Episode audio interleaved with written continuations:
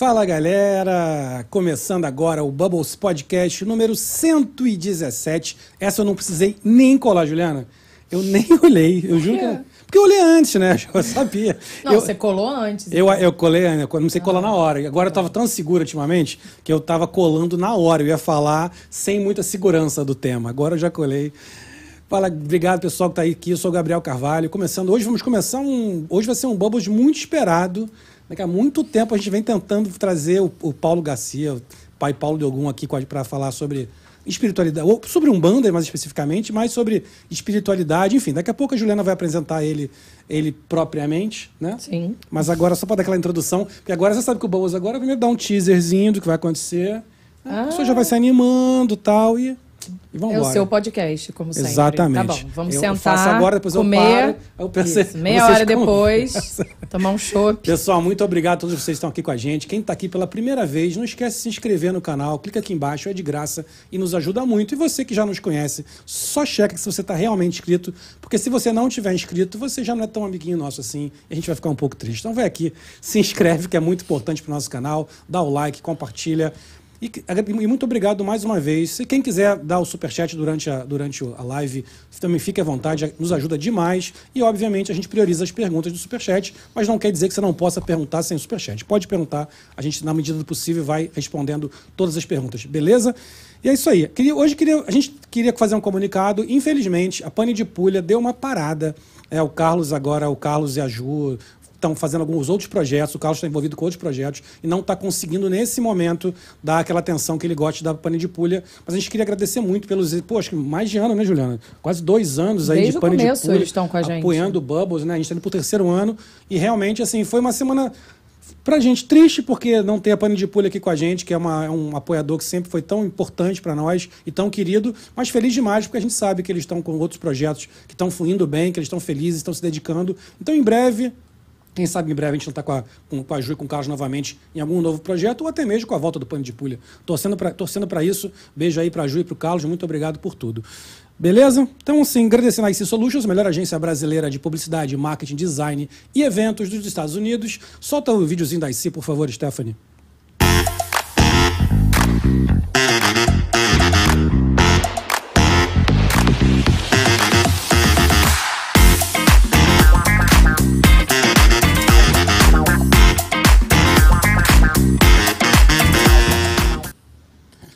É isso aí, galera. Só para terminar, lembrando que além, além daqui do YouTube, nós temos as nossas lives todas as quintas-feiras, às 7 da noite aqui dos Estados Unidos, 20 horas do Brasil. Todas as quintas temos nossas lives aqui no YouTube, então não esquece de se inscrever no canal e voltar para ver todas as outras 116 lives. Você que quer só ver um pedacinho de cada live, a gente tem outro canal chamado Cortes do Bubbles, que não é esse canal. Vai lá no canal Cortes do Bubbles, tem aqui na descrição, é fácil de encontrar, para você ver pedacinhos de todas as nossas lives. Então eu sempre indico, se você que está chegando agora, ou você que já chegou porque tem pouco tempo, vai lá que tem um monte de pedacinho. Aí é legal que você vai vendo os pedacinhos das lives nossas. E aí, quem sabe você não se empolgue para ver novamente aquela live que você gostou mais do- dos cortes e vai ver a live inteira, tá bom? Também estamos no Spotify, estamos no Apple Podcast, no iTunes eh, Podcast, na Amazon Podcast. Se você quiser só ouvir nossas lives enquanto dirige, lava a louça, antes de dormir, enfim, não quer ver nossas carochas, é só você ir lá também, que vai sempre que tem o Bubble está em todos os lugares, fora o Instagram, para você ver nossas fotos, bastidores e ver a divulgação dos nossos programas. Beleza? Sem mais demoras, hoje fui rápido? Você nem falou que a Lili não veio hoje. Ah, é. Esqueceu? É que eu fico um pouco com raiva dela. É porque ela tá no Brasil Hoje- comendo, Exato. gente. Hoje contamos aí com a ausência ilustre de Lili Zucchini. Isso, é. Lili Zucchini ajuda Bota ela aqui, na né? cadeira, Lili cadê ela? Pra, Lili foi, ela tá só a cadeira. Pra Lili ela não faz não, tá vendo? A Stephanie tem coisa É, ela Lili, só tá? faz pra mim. Com Quando eu não ela- venho, né? Tá bom, Stephanie, eu também te amo. Obrigada. Lili tá no Brasil também. Beijo, Lili. Saudade de você. É isso aí. Vocês já viram que hoje temos a presença ilustre de Juliana Bittencourt. Eu, eu vim hoje. Tô raro, né? Hoje eu, hoje eu intimei ela. Falei, hoje você vem. Hoje tu vem. Não, hoje eu venho. Eu vim. Então apresenta nosso convidado, Juliana. Bom, nosso convidado era muito esperado, gente. A gente está tentando esse homem viagem. Olha, ele deve ter muita coisa para contar, porque a gente, né? Quanto tempo a gente está querendo ele aqui? Muito tempo. Muito tempo. E, e eu sempre, antes de entrevistar, eu faço uma pesquisa, dou uma lida e pego sempre uma frase que me impacta, assim. E essa aqui foi que eu quero ir muito a fundo nessa frase. A melhor religião é que lhe transforme uma pessoa melhor. E eu quero apresentar a Pai Paulo. Muito obrigada por você ter vindo aqui conversar com a gente. A gente já está querendo há muito tempo. É um prazer enorme ter você aqui. E eu queria muito entender, assim, é, a, a, minha primeira pergunta é como é que, como, como a gente sabe que essa religião é pra gente? Uh, eu quero agradecer a oportunidade de vocês, tá? É um prazer enorme estar aqui. Nada, que isso, prazer, prazer é nosso. Principalmente para falar de uma coisa que eu amo tanto, que é a minha religião. A, a, o ser humano ele tem a tendência de julgar o que ele não conhece. Exato. Uhum. E, e, e Umbanda é amor, não é? No, no, é uma religião que não foi codificada, não tem uma pretensão de ser. Sim. A, cada terreiro, cada templo é, vai trabalhar de acordo com a bagagem do pai ou da mãe de santo. Também o que a espiritualidade encerra ali como o compromisso que aquela casa vai exercer. E as influências são múltiplas de um terreiro para o outro. Você Sim. tem o, o, o, fundamento, mas cada terreiro vai operar de uma maneira porque não foi codificado, uhum. não é? Uhum. E, e, nem vai ser. A Umbanda tem essa, essa liberdade de expressão, de espiritualidade. A, as influências são diversas. Isso, você, você sabe, a gente conversou antes que eu, eu sou do candomblé, né, uhum. né, que é, uma, é uma, também uma religião de matriz africana, tem suas diferenças. Inclusive, acho bem legal a gente colocar aqui um pouquinho, conversar um pouco sobre as diferenças da, da Umbanda e do candomblé. Mas as duas têm essa história, né, de passar pelo do segredo, de passar de, de, de, de, de geração para geração, vem tudo na base da palavra, isso não está codificado, não tem onde ler isso. sobre. Né? Então, acho importante a gente falar sobre isso.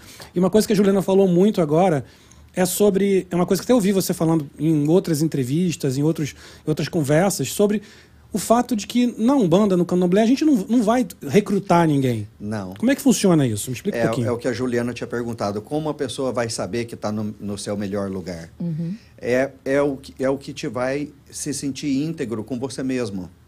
Porque olha só, espirit, intimidade com Deus é intimidade consigo mesmo você não vai ter espiritualidade, a sua conexão consigo, consigo próprio. Você não vai estar perto de Deus, distante de si. Então, a, a gente tem que tomar muito cuidado com o fundamentalismo. Fundamentalismo é, eu, é o que eu acredito, está certo e aí todo mundo está no lugar errado. E não é assim. Você vai ver pessoas que se, que se completam no catolicismo. Perfeito. Você vai, pessoa, você, você vai pessoas, ver pessoas que se, achar, se encontraram é, é, como evangélico, ou no budismo, ou no judaísmo. É uma coisa muito particular. Espiritualidade, a sua espiritualidade, ela é só sua, porque nós somos únicos. Então, o que, o, o que vai desbloquear, ou o que vai conectar isso é, com a sua essência, é uma coisa muito pessoal. E é, e é aí que a gente tem que aprender a respeitar o outro onde ele está, desde que a pessoa esteja feliz. Com certeza. Não é? Então, não tem uma regra não, não, não dá para a gente colocar o que faz essa conexão é isso. Uhum. Porque é muito particular. Sim. Correto? E, e, e, na minha visão, é, quando a gente fala que a melhor religião é aquela que te faz bem, porque não é necessariamente a religião, mas é o, o, o que é você estar tá em sintonia com você mesmo e com essas leis físicas que não estão de posse de religião nenhuma, ação e reação, a causa e efeito, não é? Existem leis que governam o ser, do Sim. ateu ao judeu. Sim. Se a pessoa está íntegro, íntegro consigo mesmo, eu realmente acredito que não é nenhuma questão de religião. Porque às vezes a pessoa pode ser um ateu e está vivendo muito bem, muito melhor do que uma pessoa que se diz uma pessoa de fé. Sim. Ou talvez ser uma pessoa de uma ética, de uma moral, muito mais do que uma pessoa que se diz ser uma pessoa de fé. Com certeza. Então eu acho que é o amor acima de tudo o amor na sua conduta, na sua maneira de ser, fazer ao outro aquilo que você espera que fosse feito para você, eu acho que é um caminho seguro do ser humano trilhar, independente do credo religioso que ele traz. Concordo Sabe? plenamente. Inclusive, tem uma coisa muito interessante. Minha formação, como a de, da maioria dos brasileiros, é uma formação católica. Sim. Escola católica, faculdade católica, e tem uma família católica e vi do catolicismo. Aí eu pergunto, pô, você, por que você saiu do catolicismo? Eu nunca saí do catolicismo. Sim. Eu rezo o Pai Nosso, Ave Maria todos os dias, eu vou à igreja quando tem que ir. Eu não tenho nenhum... É o que você falou, eu não tenho nenhum problema e eu não, eu não acho que tem uma religião que está certa e outras estão erradas. Eu concordo 100% com o que você acabou de falar. É, o candomblé, eu apenas foi o lugar onde eu me senti bem. Exatamente isso que aconteceu. Ali eu me senti bem, ali eu me senti as coisas faziam sentido para mim, mexia comigo de uma maneira diferente, e eu optei por seguir ali. Exato. Mas sempre falar, Gabriel, vamos lá, vamos lá num, num templo budista, vamos, eu quero conhecer. Pô, vamos numa, na igreja católica, vamos, vamos na igreja protestante, vamos rezar lá. Eu sinto essa mesma coisa, que.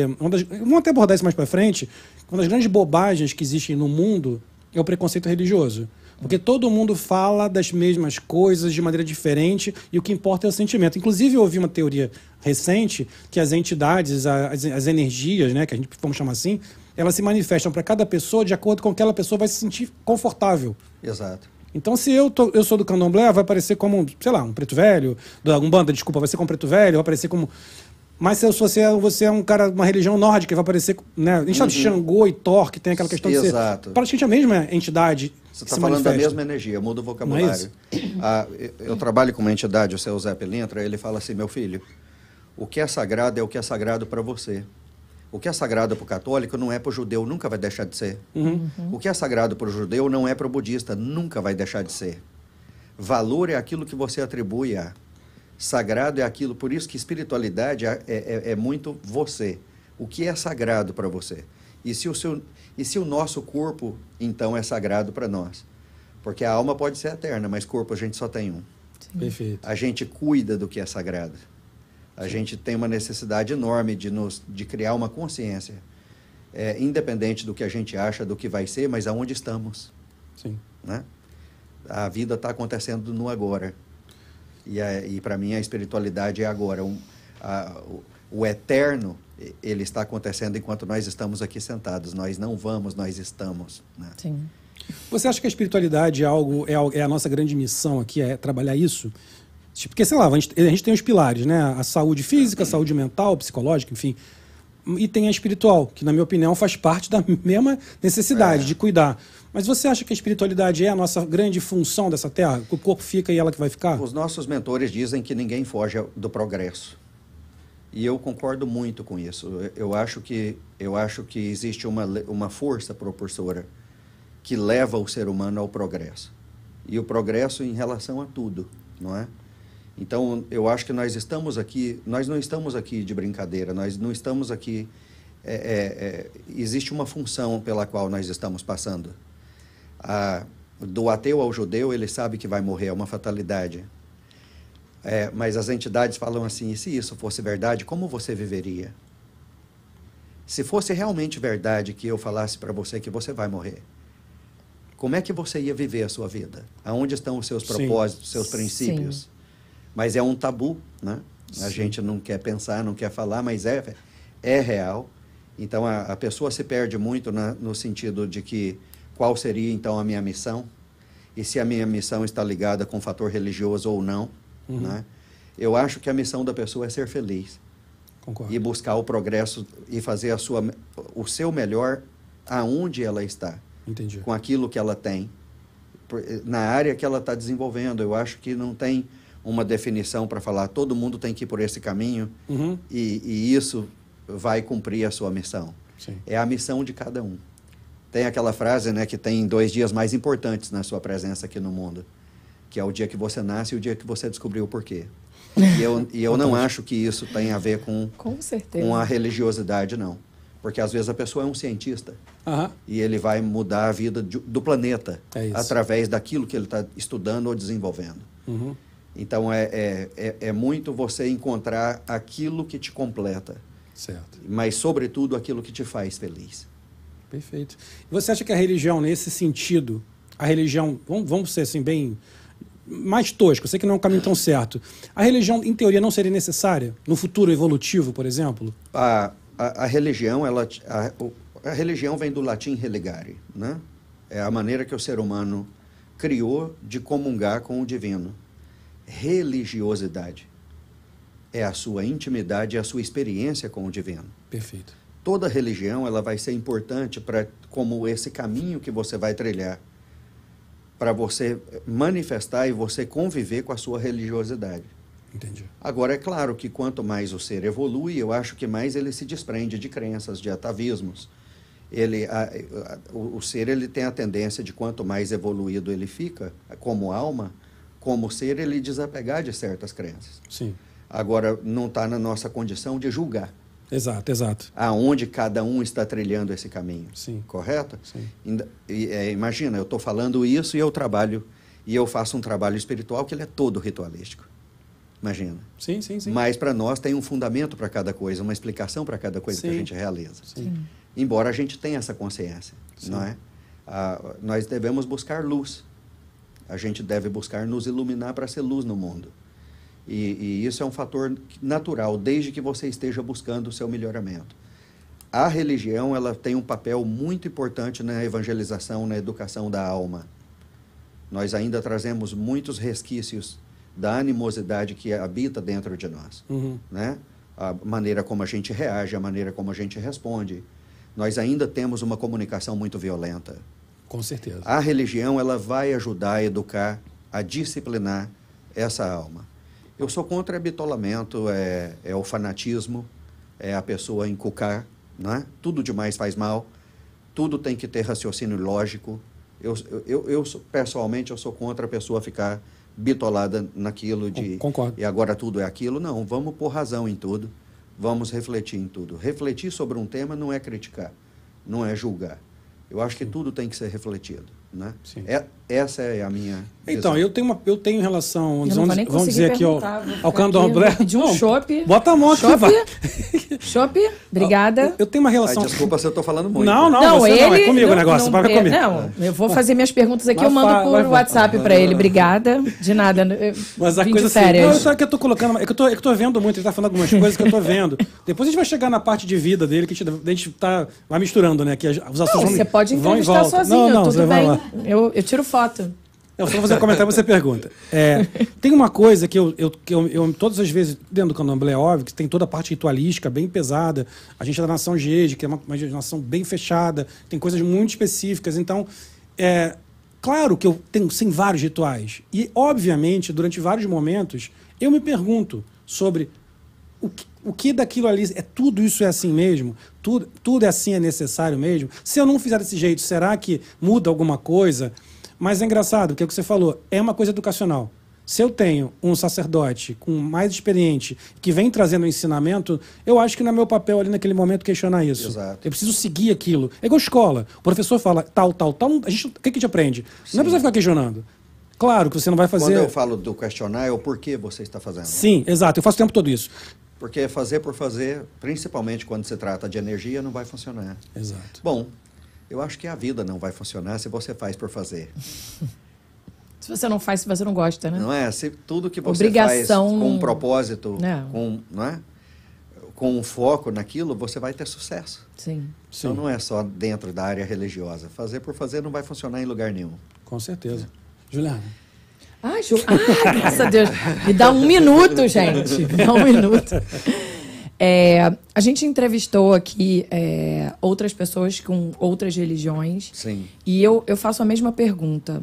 Assim, eu sou muito curiosa, visitei, li sobre várias. E realmente a sua frase de aonde você se sente melhor é o que eu vejo com amigos e pergunto por que, que você vai pra essa, foi para essa religião?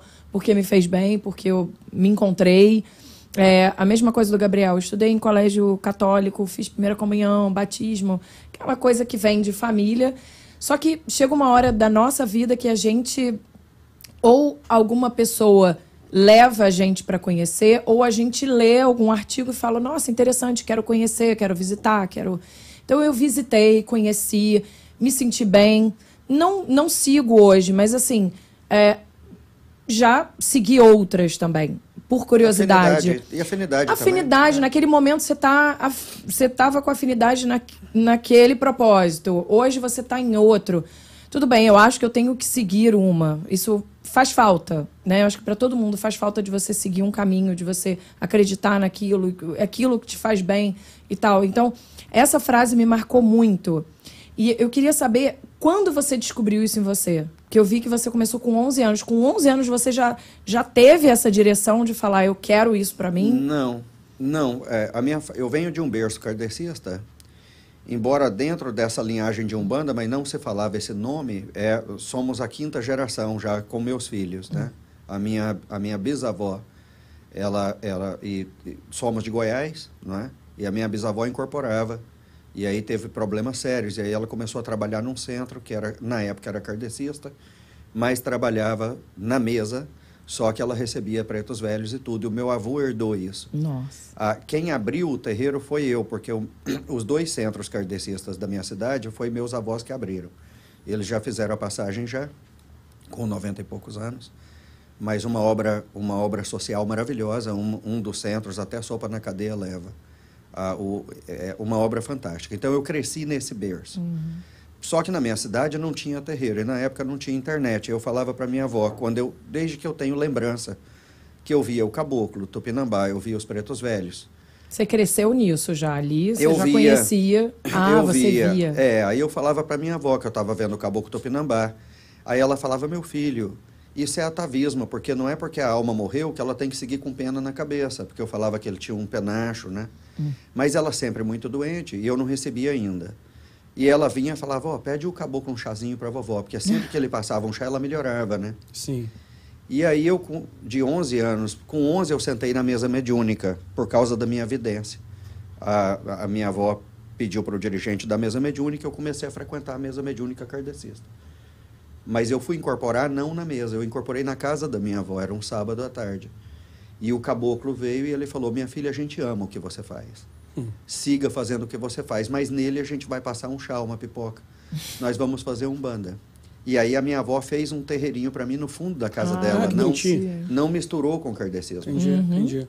E aí o meu avô atendia com o pai Joaquim de Angola, o meu pai atendia com o baiano, era, era eu e meu pai e meu avô atendendo. Era uma cena bonita. Que legal. Isso foi em 87, é, quando a gente abriu o terreirinho. Então não misturou as coisas. O, o centro era bem ocupado, meus avós bem dedicados ao centro kardecista. Mas aos sábados a gente fazia um banda no terreirinho que eu, eu tocava. Você vê que não tinha nem preconceito de um com o outro, das pessoas Não, frequentarem. Não. Mas a Umbanda tem um pouco de ligação com o kardecismo. Tem. né? É, Tem influências, Influência. né? O, o que não tem é um apelo de ficar chamando as pessoas para ir, né? Então, É, assim como o kardecismo também não tem, É, filosofia espiritualista não tem um apelo de conversão, né? Sim. é. E, e não tem essa dicotomia entre o céu e o inferno, né? Isso a, a cultura afro não tem. Não tem. Ah, cada um é responsável pelas suas escolhas e cada e como disse Jesus, cada um com as suas obras, né? Sim. Mas, enfim, não, não, não tem essa, esse apelo de que a gente nunca teve problema de estar no centro kardecista chamando gente para ir. Mesmo porque eu não, tinha nem condição, eu incorporava é, meio-dia, desincorporava 11 da noite. Eu Nossa, chamar gente já ia complicar. Então, é- era... Então, aconteceu em mim. Não foi uma coisa Programada. Você uma pro- escolha que é, eu fiz. né? E aí, em Aconteceu. 98, Aconteceu. 98, eu tinha 22 anos, eu eu estava trabalhando de gerente de um posto de gasolina em Goiânia, da Shell, numa loja de conveniência, da Select, e à noite eu fazia ciências contábeis, fazia contabilidade na faculdade. E fim de semana eu ia para Jussara para atender, que é a 220 quilômetros de Goiânia. E aí, é, aí uma entidade, o seu Zé falou assim, meu filho, você vai lá para para os Estados Unidos. e eu tinha uma tia que estava em Los Angeles, está lá até hoje. Ela fundou o primeiro centro kardecista de Los Angeles. E eu liguei para ela, falei, tia, é, mais ou menos eu ganho quanto a hora aí? Ela falou, ah, meu filho, uns 10 a hora. O dólar estava 4, eu pensei. Opa. É isso, né? Você tá lá em Goiás, você não pensa É, que a é. gasolina é em dólar. Ó, tudo mais cara. Você faz a conta, eu falei, é isso. Ah, o seu Zé quer me tirar dessa correria. Porque aí eu junto um dinheiro, eu pensei em vir para ficar uns dois anos, vou fazer 25 esse ano. Sim. Só que em Los Angeles o terreiro já se abriu. Eu, eu nu- nunca pensei em abrir terreiro. Eu falei, bom, eu me afinizo muito bem com o kardecismo, a gente faz. é, eu sempre trabalhei com cirurgia espiritual. Ah, tá. Eu tirei um dia para ajudar minha tia no centro, mas na primeira semana ela falou: Paulo, tem a Rosana, tá com problema demais, mas ali tinha que ser o seu Zé. Eu estava entregando pizza, eu falei: tia, se não importar de ser depois das 10, né, que eu chego da pizzaria às 10 e meia, fala para ela me esperar no apartamento. Aí era uma terça-feira. Aí atendi ela, aí na quarta, du- duas amigas dela me ligaram: Ah, você atendeu a Rosana ontem, a gente tá precisando. Aí começou. Aí eu falei, olha, domingo eu pego na pizzaria só meio-dia. Por que, que vocês não vão lá para casa domingo nove da manhã? Que eu trabalhava sete dias da semana nessa pizzaria. Aí comecei a chegar atrasado na pizzaria. Começou a fazer trabalho em casa. Aí parei, foi em casa. Aí eu, aí eu é, passei para segunda noite e deixei de entregar pizza à noite na segunda. Já mudou o schedule da, É, da, da pizza. Quando não cabia lá no meu apartamento, um amigo ofereceu uma casa maior, não Mentira. coube na casa maior, e aí eu. Sim. Foi, assim- abrindo. Foi, Foi abrindo. assim que eu aluguei e comecei um terreiro. Que, le- que lindo isso, hein? É. Missão mesmo, né? Missão. Vai acontecendo, não precisa fazer nada. A gente gosta muito. É. Faz com amor, né, Gabriel? Sim. A gente faz com amor. Mas isso aí que você está contando, Paulo, é uma coisa que eu, eu converso muito com as pessoas. é, com as pessoas. Eu tô chamando de Paulo, né? De pai Paulo. Sim, não é, porque, não não é por falta de respeito, não, Não. tá? É só porque, Não, como a gente tá na conversa aqui, eu tô Sim. mais descontraído, Sim. tô, tô lidando de outra maneira. Mas a, a, gente, a gente vê muito, eu falo muito com as pessoas isso, que eu- as pessoas às vezes colocam muito a, a vida na mão da, do que elas chamam de coincidência. Ah, que coincidência. Eu falo, para de achar é coincidência. A vida está te dando missão. A espiritualidade está te dando o seu, o seu caminho. Você tem que acreditar. A fé, para mim, fé é isso. É entender que o caminho está sendo aberto. E no seu caso, você que é uma pessoa de fé e sempre foi, fica muito claro que, que a espiritualidade veio te trazendo para onde você está hoje. E não é à toa. Mas você imagina se ela fala assim, pô, eu preciso que você me atenda. Você fala para ela assim, eu tô em pizzaria, não vou, não É. tem como atender. Exato. Você corta ali, não é? Sim. Você sente, foi, é assim que funciona para você o tempo todo. Foi de- É, é Mas você ouvia eu, alguma eu tinha, coisa? Eu tinha, não, eu tenho, no- eu, eu sempre soube o bem que faz para as pessoas, porque não tem muito mistério, não, sabe? É, a, é, a manifestação, ela não tem algo muito mágico, não. Talvez para talvez para mim que tá- tantos anos trabalhando, mas talvez para a pessoa que nunca conversou, Sim. é porque a entidade ela vai acessar o que a pessoa precisa ouvir. Sim. E os conselhos são sempre muito bons, né? São. Então eu sei que ajuda a pessoa, eu sei o impacto que dá na pessoa. Sim. Então eu nunca me vi na condição de falar não. Claro que depois eu me organizei, eu tenho dia para atender, né? Porque eu tenho família, eu, eu tenho uma agência financeira, eu nunca vivi da minha religião, nunca, jamais. Então eh, você tem que equilibrar as coisas, Sim. né? Então, se- senão você fica por conta. Tem que ser bom para todo mundo, né? Se- é, então eu tenho os dias que eu atendo espiritualmente, aí é o Paulo, pai de santo, e eu tenho eu Outros tenho que trabalhar, tenho que Uhum. manter minha vida, minha casa, meus filhos, né? Sim. Mas é, dá para fazer, dá para fazer. É, vai te dando os caminhos todos, vão Sim. aparecendo. É, é- a fé é legal. Uma coisa que eu acho legal da fé é isso. Você fala assim, cara, como é que eu vou fazer isso agora? Você fala, ah, quer saber? A Deixa na mão, mostra, é, deixa na mão É. do, do, do, do enfim, do orixá, de Deus, É. se você quiser deixar. E vem, né? A coisa É. aparece para você. Aí você fala, caramba, como- não- é, é, só, é só abrir a, a cabeça para isso. É. engraçado estar contando a história. Eu tô lembrando aqui uma coisa que você falou do, do, do seu Zé. Eu lembro que uma das primeiras pessoas que eu conheci quando cheguei nos Estados Unidos foi o Kleber. E o Kleber, a gente estava. Isso foi em 2013. 2013, tinha acabado de chegar. E a gente estava fazendo um evento para o Centro Comunitário Brasileiro. uhum, Eu já tinha acabado de, fazer minha, confi- minha confirmação lá de, de Comogan. E eu, eu vim para cá logo depois, um ano depois. E eu lembro que ele, eu tava numa mesa, cara, e ele me olhava lá de longe, assim, com uma cara assim para mim. Eu falei, poxa, esse cara não tá gostando da minha cara. ele tava olhando com a cara de brabo para mim, não sei o que que é, né? Aí ele, eu olhava para eu fazia, aí a reunião acontecia, eu olhava para o cara tá me olhando, né? Acabou, acabou a... a, a é, você não sei se você lembra do Kleber, Kleber Serrano. claro que eu lembro. tá- Ele tá- voltou para o Brasil. Voltou ao Brasil, Voltou, exato. Tá fazendo um trabalho bonito lá, inclusive. Fez uma ONG lá pra- de apoio a Exato, drogados. Sim. Exatamente. É. E aí ele lá de longe, cara, de 2013, ele, lá de longe ele. Falei, ferrou, o que, que esse cara quer e tal? Porque aquele dia foi o dia que tava apresen- me apresentando. Tipo, assim, ó, o Gabriel tá aqui, a Juliana, a gestão da agência, Sim. eles vêm ajudar a gente, chegaram do Brasil agora. Sabe aquela coisa? Eu falei, pô, a gente Isso. tava ali. Aí ele me chamou, cara. E aí ele veio assim, pegou assim, me deu um, aí me deu um cartão aqui. Aqui. Aí eu olhei, Seara de Caridade, Caboclo Tupinambá. Sim. Falei, tá bom. Não, eu tenho uma revista, tal, queria saber se você podia fazer um anúncio para minha revista.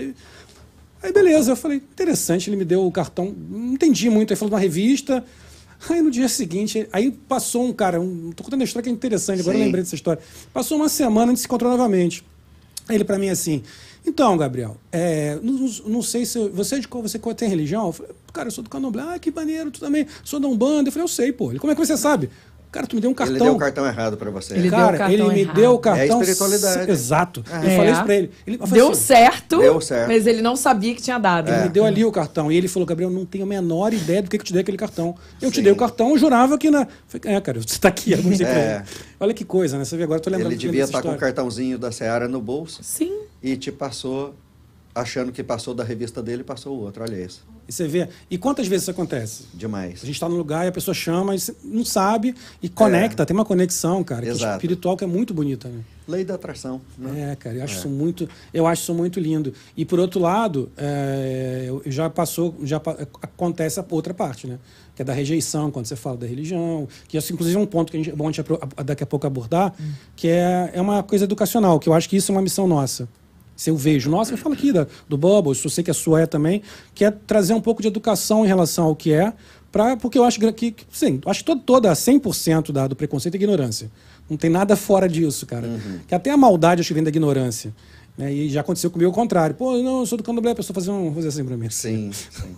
coisa aqui que eu não ligo e tal, mas É. era uma, é uma coisa que ficou, ficou muito na cabeça, sabe, cara? Eu falei, por isso a gente queria tanto te trazer, porque eu falo, cara, a gente tem aqui uma, hoje uma, um lugar para conversar, vamos trazer um pouquinho do que, que é essa história, entendeu? Mas vamos, ver, vamos continuar. Pra desmistificar, né? Vamos desmistificar, mostrar que pessoas são É. pessoas como qualquer outra que É. trabalham, que fazem suas coisas e que seguem um caminho espiritual que poderia ser outro, que não tem problema nenhum seguir qualquer caminho. É.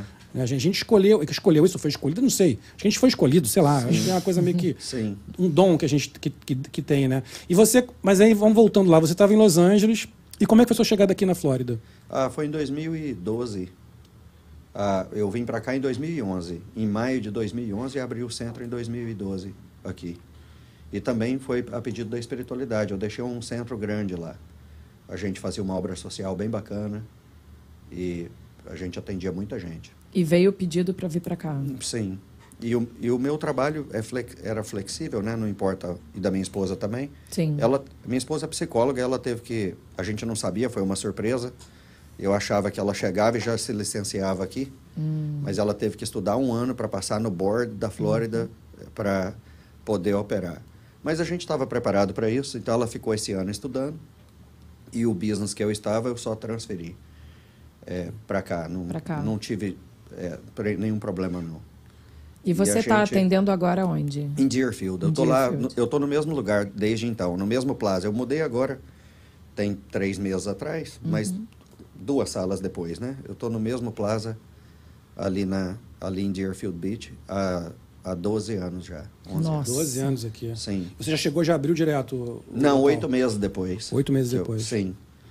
Sim. Tava pondo as coisas no lugar e aí a gente resolveu abrir. Minha família veio toda para cá. Que tipo de trabalho A vocês gente- fazem lá?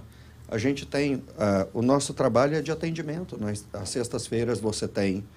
Eu geralmente eu, eu faço uma introdução, porque vai muita gente nova. E as pessoas ainda confundem muito né, é, o, o trabalho que a gente faz com o comércio. Né?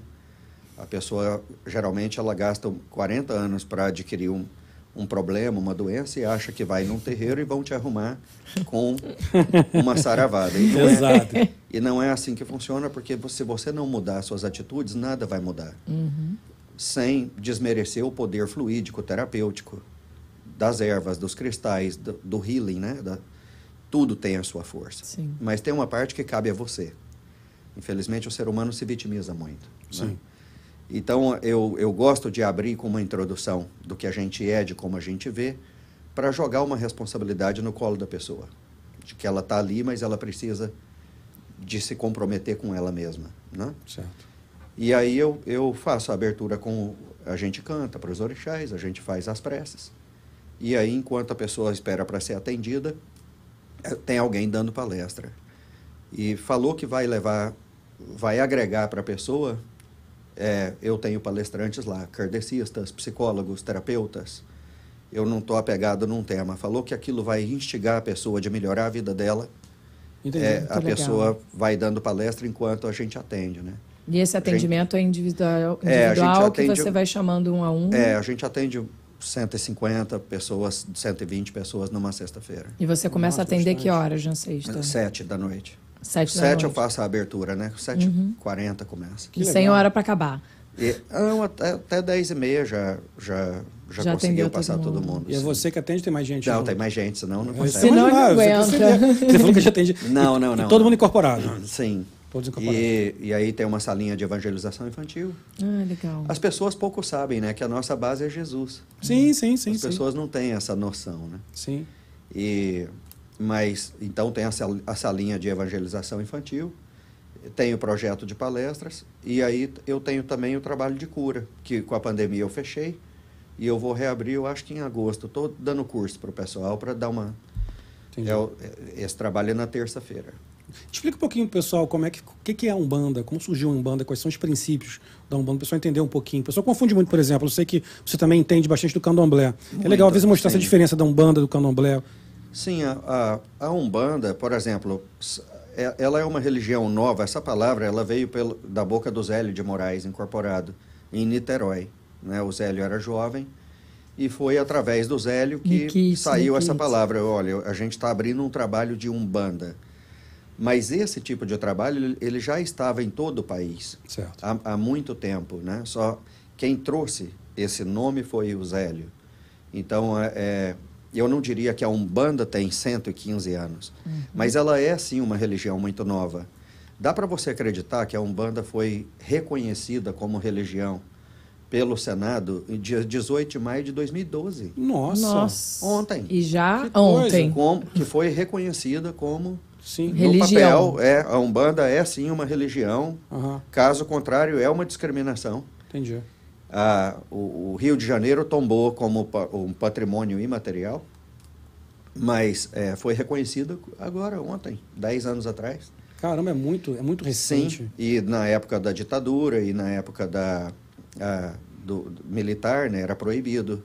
Você ia preso se tivesse praticando, né? Então, Sim, sim. tinha que ser provasse tudo, que tinha tava que ser fazendo tudo muito escondido, é. Sim. Então, o, o Brasil ele já era rico na fenomenologia é, desde os seus nativos, né? Sim. O caboclo brasileiro, precisamente os tupis guaranis, eles acreditavam num Deus único, que era Tupã, e eles trabalhavam muito a sua ancestralidade, né?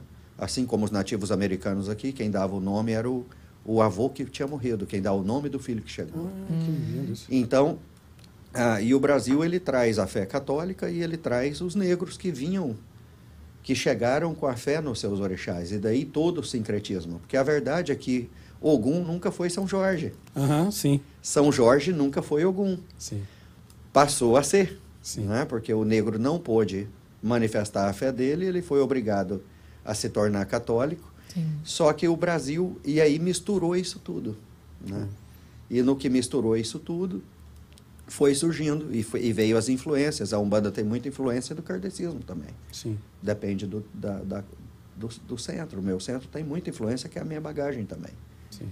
E, e, e aí você começou a ver aqueles trabalhos onde, onde desciam os negros.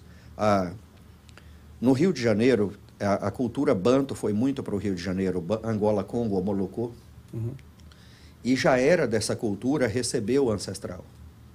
Embora você está falando, para a gente comentar um pouquinho da diferença do candomblé para a Umbanda, é, é muito difícil você achar hoje o candomblé que vai falar assim, a gente é a, a raiz, Uhum. porque houve um sincretismo muito grande. Sem dúvida.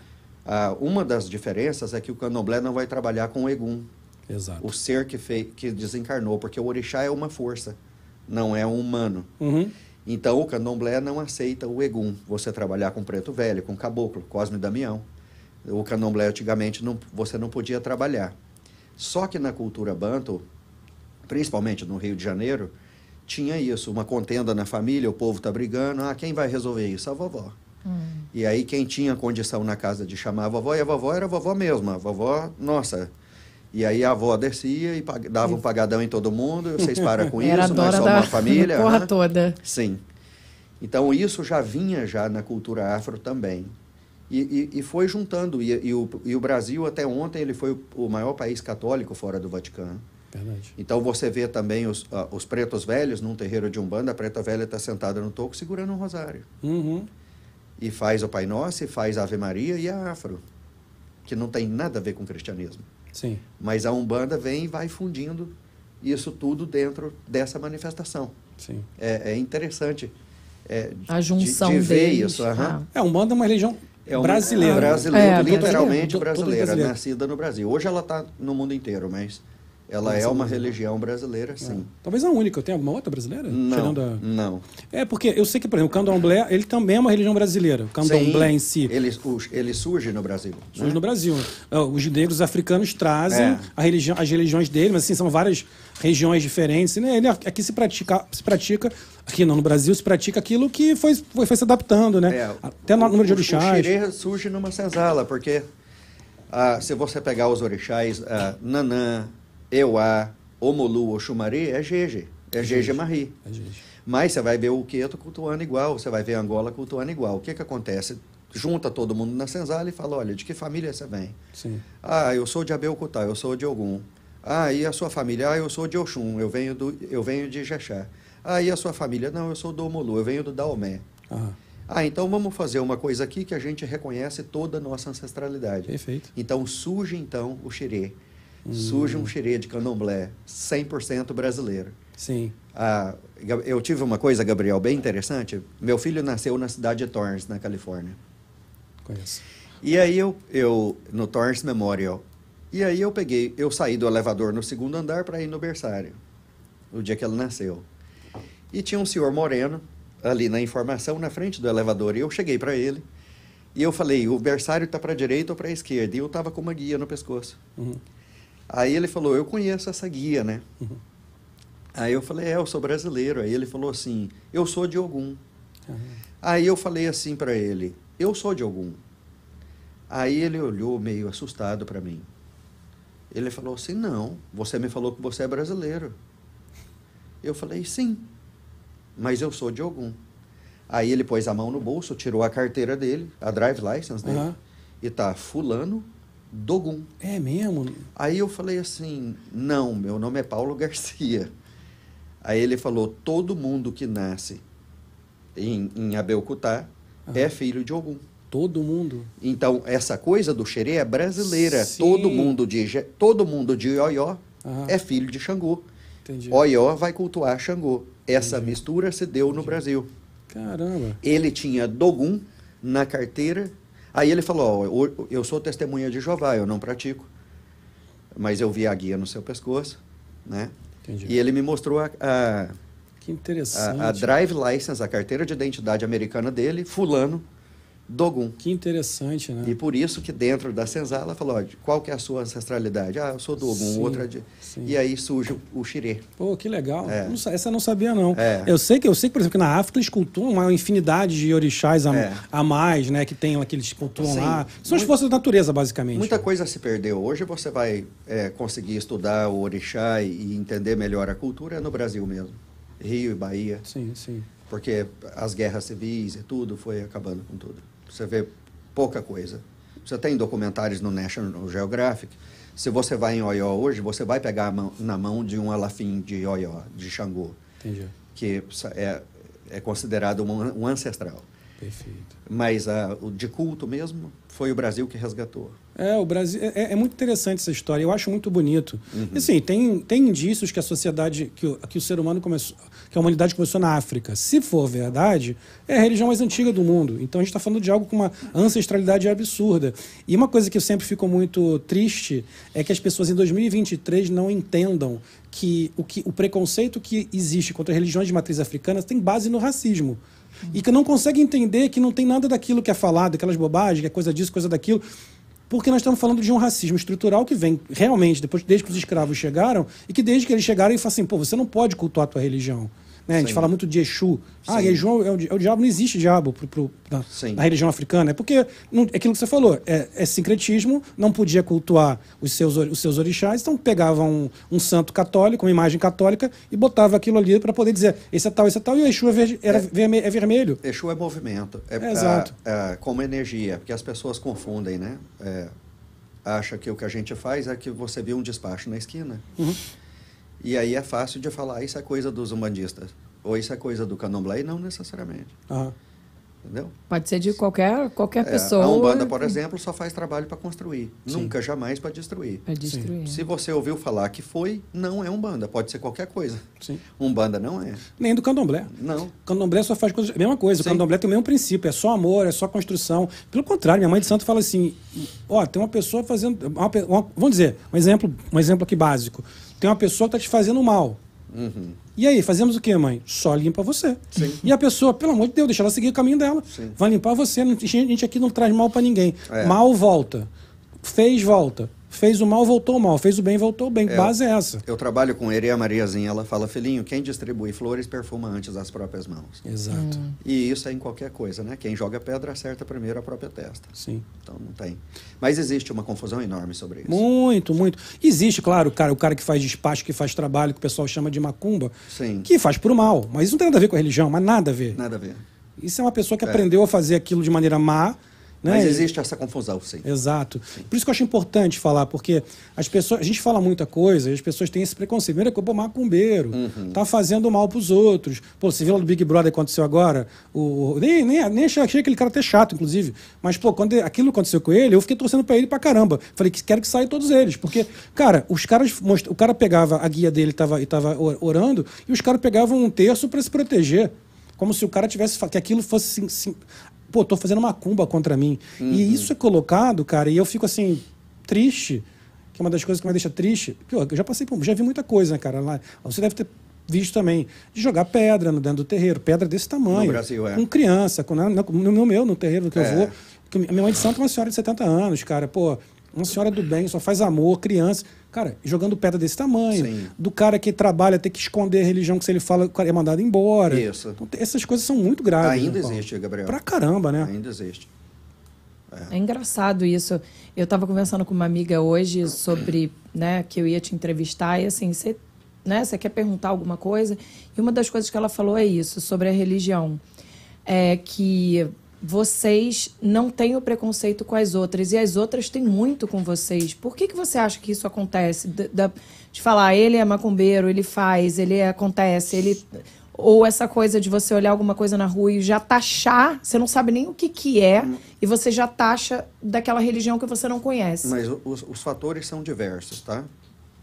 A, a, a, a Umbanda ela não tem uma pretensão de expansão, de domínio, só que ela cresceu muito na década de, entre a década de 70 e de 90, no Rio de Janeiro. Sim.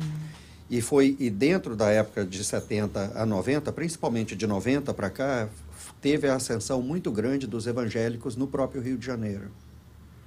Então, infelizmente, houve muito um ataque de que, olha, é, é, essas coisas não são boas, porque, entendeu? É desconhecido. E- é o aí- desconhecido, né? E aí, é, a Igreja Católica já na época atacava também, porque o Rio de Janeiro chegou a fazer evento para Umbanda com Maracanã cheio. Sim. Tá? Tinha terreiro de Umbanda é, no Rio de Janeiro com 5 mil médiums.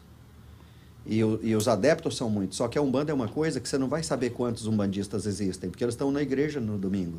Eles participam E de- no, e no dia de semana está no terreiro. Tem muito isso, porque não, não converte. Uhum. A pessoa não tem que falar, eu sou um bandista, né? Não, não existe isso. Ela pode nunca mais voltar no terreiro, it's ok. Mas quando ela volta, ela é bem recebida igual. Sim. Não existe um apelo para isso. Sim. Ou não faz Então, te segurar aquilo. Você tem. vai e volta se você quiser. Isso, então eu acho que o que aconteceu a nível é, sociocultural no Rio de Janeiro nessa época ajudou para o preconceito Sim. das religiões que queriam expandir, atacar a Umbanda que estava em ascensão, embora não era a ideia, né? nunca foi. A, a outra coisa foi essa mistura em relação ao- aos orixás, quando se fala de Exu e Pombagira Uhum. tá? Ah, para o afro, pro afro, assim como o judeu ele vai benzer, a comida vai ser kosher. O afro devolvia o sangue que si- simbolizava a, a vida, tá? O povo julga muito o candomblé, por exemplo, o frango que você a, a umbanda não sacrifica, tá? Mas o frango que você compra no supermercado você não sabe como morreu, tá? Ah, o frango que é sacrificado no candomblé você tira o axé Uhum. daquele bicho que é asa, pé, bico. O resto vai para a panela e sustenta não só o- aquela noite, mas a comunidade toda come. Sim. E geralmente em áreas pobres, Sim. tá? Mas é a ignorância. Então, quando o branco viu o negro escorrer o, o sangue no chão, e ele falou, isso é para Exu, ah, isso é um culto demoníaco, Exu é, é o diabo. Então, isso também a- ajudou. E a outra coisa que não é a religião, é o líder religioso. Ah, sim. Você não pode, você não, eu não posso falar que todas as religiões falam mal das culturas afro, porque não seria verdade. Ah, quando a pessoa ela é insegura de si mesma, ela tem medo de perder as pessoas. E uma maneira de perder, de segurar as pessoas é falar mal das outras, Hum. tá? Que aqui está mais seguro. Sim.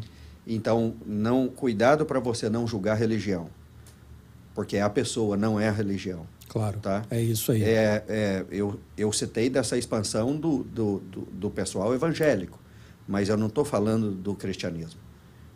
Sim. Tem pessoa e tem pessoa. Sim, sim. Tem Ah. pastores tem pastores, tem, Sim. tem de tudo. Tem, Sim. tem líderes, tem líderes Sim, do candomblé e da sim. Umbanda que são bons e que não- eu acho que não são bons. É onde está o ser humano. Exatamente. Ah, eu tenho uma agência grande, a maior do país, brasileira, na área financeira, e talvez 80%, 70% do pessoal que trabalha comigo são evangélicos. E gastam duas semanas para eles estarem na minha equipe para descobrir que eu sou pai de santo. Eu nunca perdi um agente por isso, Que bom. porque é, é quem eu sou. Sim.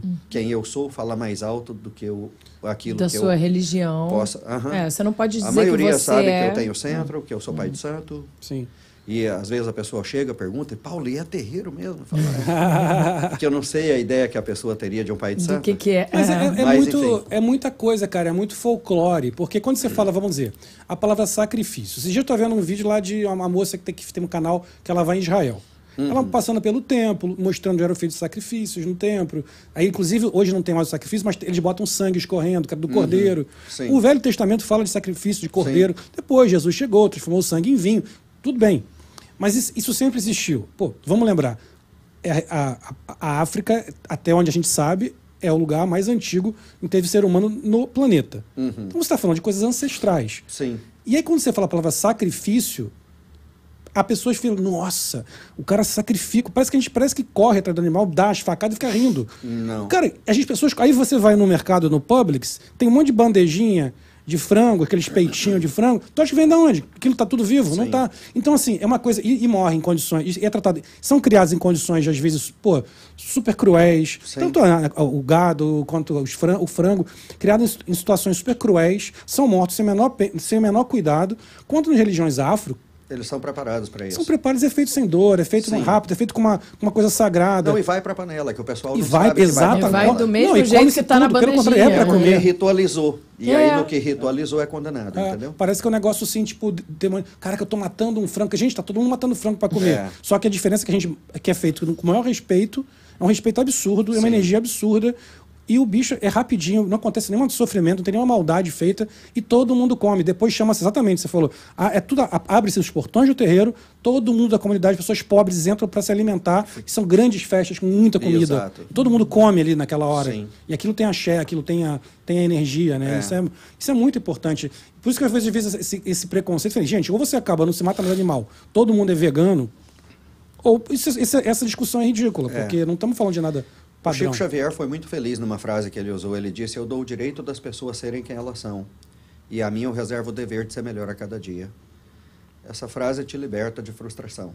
Legal, Não só em relação à religião, em relação a tudo. muito bom. A gente, a gente cobra muito das pessoas coisas que nem a gente consegue entregar. Uhum. E a verdade é que o que mais nos incomoda no outro, né, às vezes são os conflitos Os nossos problemas. que temos dentro de nós. Jesus foi tão claro em relação a isso. Ele disse: Você vê a trave no olho do outro, mas não enxerga o arqueiro que está travado Uhum. no seu. Né? Então, é, é um tema que a gente ainda vai ter que caminhar muito para evoluir em relação a tudo. Porque preconceito É. não é só de religião, em relação a tudo. A gente tem tudo, que.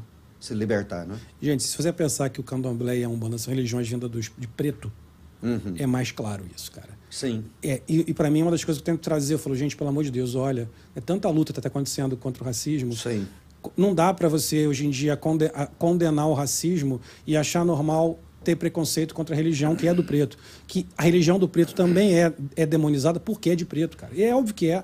Porque não era o cara, não era o dominante. Você falou, Isso. é uma briga por dominação religiosa. E nessa- nisso aqui não vai crítica nem ao catolicismo, nem ao, ao evangé- ao evangélico. Vai a crítica a quem faz esse tipo de, de querer dominar e que faz, que faz que tenta diminuir o, o- o próximo. Mas o cara que o cara, cara, o cara era o preto, afri- escravo que não tinha. O que, que, que se fazia com o escravo? Você não é ninguém. O cara matava os cara, matava a família dele, estuprava a mulher dele, estuprava a filha dele, trazia o cara em situação, fazia o cara trabalhar forçado, batia no cara. Pô, cara, ele queria transformar o cara no animal. A tua religião é coisa, é coisa do demônio, o que você faz é coisa do demônio, você não é, não é gente. Só que isso foi quanto tempo? É. Então está na hora da gente entender que tu, toda essa questão religiosa também tem a ver com o preconceito, com, com o racismo. Completamente. Precisa, precisa, acho que isso precisa ficar claro. As pessoas pararem e falar assim, pô, cara, não é que é. Será que que eu estou falando? Por isso, assim, eu acho muito bacana, muito legal. A Juliana falou, a gente trouxe já gente de outras religiões aqui, eu acho muito importante trazer e quero trazer mais. Porque eu acho que Claro. quanto mais as pessoas trouxerem e mostrarem a parte espiritual da história, mostrarem, vai ficar mais claro que tudo tem a mesma raiz, que é a raiz espiritual, a raiz da energia, a, a como, cada, como, como bate em cada um. Mas como é que é para você, por exemplo, uma pergunta baseada nisso? Você, aqui nos Estados Unidos, tá? Você está tá num país que não teve essa questão mu- muito forte, essa questão, essa briga, essa, essa história. Como é que é a aceitação aqui da, da Umbanda? Gabriel, o- os 13 anos que eu tive centro na Califórnia era meio a meio. Tinha muito americano, muito hispano, porque a comunidade brasileira em Los Angeles é bem espalhada. Entendi. E é uma comunidade que não se compara aqui ao lado leste, né? A, a. Flórida. Bem pequena. Aqui na Flórida, a maioria das pessoas que frequentam são brasileiros, né? Sim, vão americanos. Eu tenho americanos que frequentam, sim. Ah, tem, tem hispanos, né?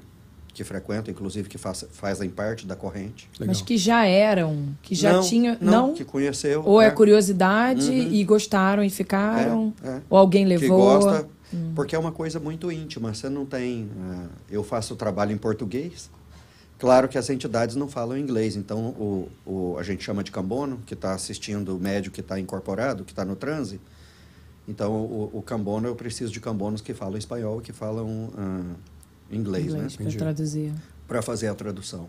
Que legal. Mas, mas você vê americanos que fica que gosta muito e participam e não tem Que legal. Assim, eu, eu tive certos cuidados. Eu comecei, eu estava até no carro falando isso para Dani.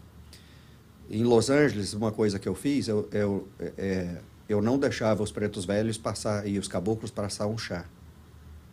Porque aqui na América tem tudo essa, essa, essa ideia de que tudo aqui Restrição, é law né? sul, né? Levar a pessoa na Ah, corte. Tá, tá, tá. Então eu falava, faz tudo na água, água fluida. Por quê? Passou um chá de camomila para acalmar a pessoa. O Aí- cara dorme. Aí a pessoa foi comer um sanduíche estragado. Vai no médico. O que, que você comeu de diferente? Ah, um chá que me mandaram lá no centro. chá do centro, é. Dali qual é o problema. Então eu, eu tive essa preocupação quando a gente abriu lá em Los Angeles, porque ia muito americano no centro. Entendi. E, e hispano, e aí a gente tá. É diferente. Então teve algumas coisas que eu tive que ajustar, sabe? Entendi. E Mas você sente que o americano isso, vai lá não. naquela, naquela curiosidade, pô, como é que esse negócio aí, ele sente a energia, É. e aí fica. É, porque é, é, é, é o sentir, né? Sim, O sentir ele vem antes. sim. É, É, é, porque, é. veja bem, veja bem, ah, o, o que faz a pessoa gostar de uma sessão de Umbanda é, é muito pessoal também. Sim. Porque pode ser que você vá e, e não se afiniza. Sim. E não significa que é ruim. Claro que é. E pode ser que você vá e se afiniza. E não significa que é melhor do que os outros lugares. Sim. A Umbanda não é mais forte do que o kardecismo, Uhum. do que o budismo, não é melhor. E nem tem a pretensão de ser. Sim, não é pra ser. É pra... Sabe? Mas tem as É o pessoas que. encaixe. É, a pessoa É o se encaixe. conecta com aquilo, com aquela Exato, vibração. Exato. Sabe que eu Então fui uma não vez no centro uma- kardecista, Paulo, e eu não me senti bem. E não foi me sentir bem porque senti nada, eu, sou- eu sou ganho, eu não incorporo. Aham. Mas sabe que uma das funções do Ogã no candomblé é afastar Egum. Isso. Então não faz sentido nenhum um cara que é Ogã viver num lugar que está cheio de Sim, cara. Que sim. são os espíritos, né? Então a gente tá falando. então, Mas eu só fui entender isso depois. Porque eu fui, eu tava tão curioso para ir, pra ir no centro kardecista. Sim. E na época eu namorava uma menina, tem muitos anos, e a, e a mãe dela frequentava. Eu falei, eu queria, eu quero ir com você. Fui lá, cara, eu sentei ali. Sabe quando você começa. É energia, só isso. Sono. Ah, não tá- não um vi, tinha nada de mal, lugar Sim, lindo, claro, tranquilo. imagina. Era o Ramatiz lá na, na, na, na- na Aham. Tijuca. É lindo. É, então, cara, só que não batia, não batia, Isso. não batia. Eu me afastei, falei, ah, não, não é aqui, não é, não é aqui É. o meu negócio. Porque eu tava numa época que não tava, eu tava meio perdido assim, sabe? Uhum. Rezava, como sempre rezei, escola católica, tudo, mas não tinha me encontrado.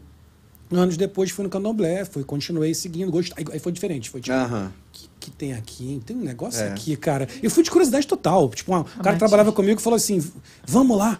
Você precisa ir, Gabriel. Você é empresário, vai lá, é bom você limpar. fazer- Tá, vamos. Pô, sempre tive curiosidade. Isso. Estudo- Cara, aí sentei, aí a, a, a mãe de São Diogo Bus, lá no Rio ainda. Hoje, hoje eu, vou, eu vou em Búzios, né? Mas isso era no Rio. Aham. Aí a mãe de santo jogou, jogou pra mim, eu, aí começou a falar um negócio pra mim, eu falei, é que ela sabe isso? Sim. Como é que ela sabe isso? Eu não conto isso pra pra minha mãe, cara. Isso. Aí eu saí dali eu falei, pô, tem coisa aqui. É espiritualidade. Tem coisa aqui, cara. Tem um negócio aí que eu não sabia. E me senti bem, o negócio foi me fazendo bem. Eu fui continuando, foi bem assim, tudo de orgânico. Aí aí depois daquela casa, eu saí um pouco daquela casa, acabei achando uma outra, que é que, é que eu tô Sim. até hoje. E um dia eu fui, eu fui suspenso como Ogan.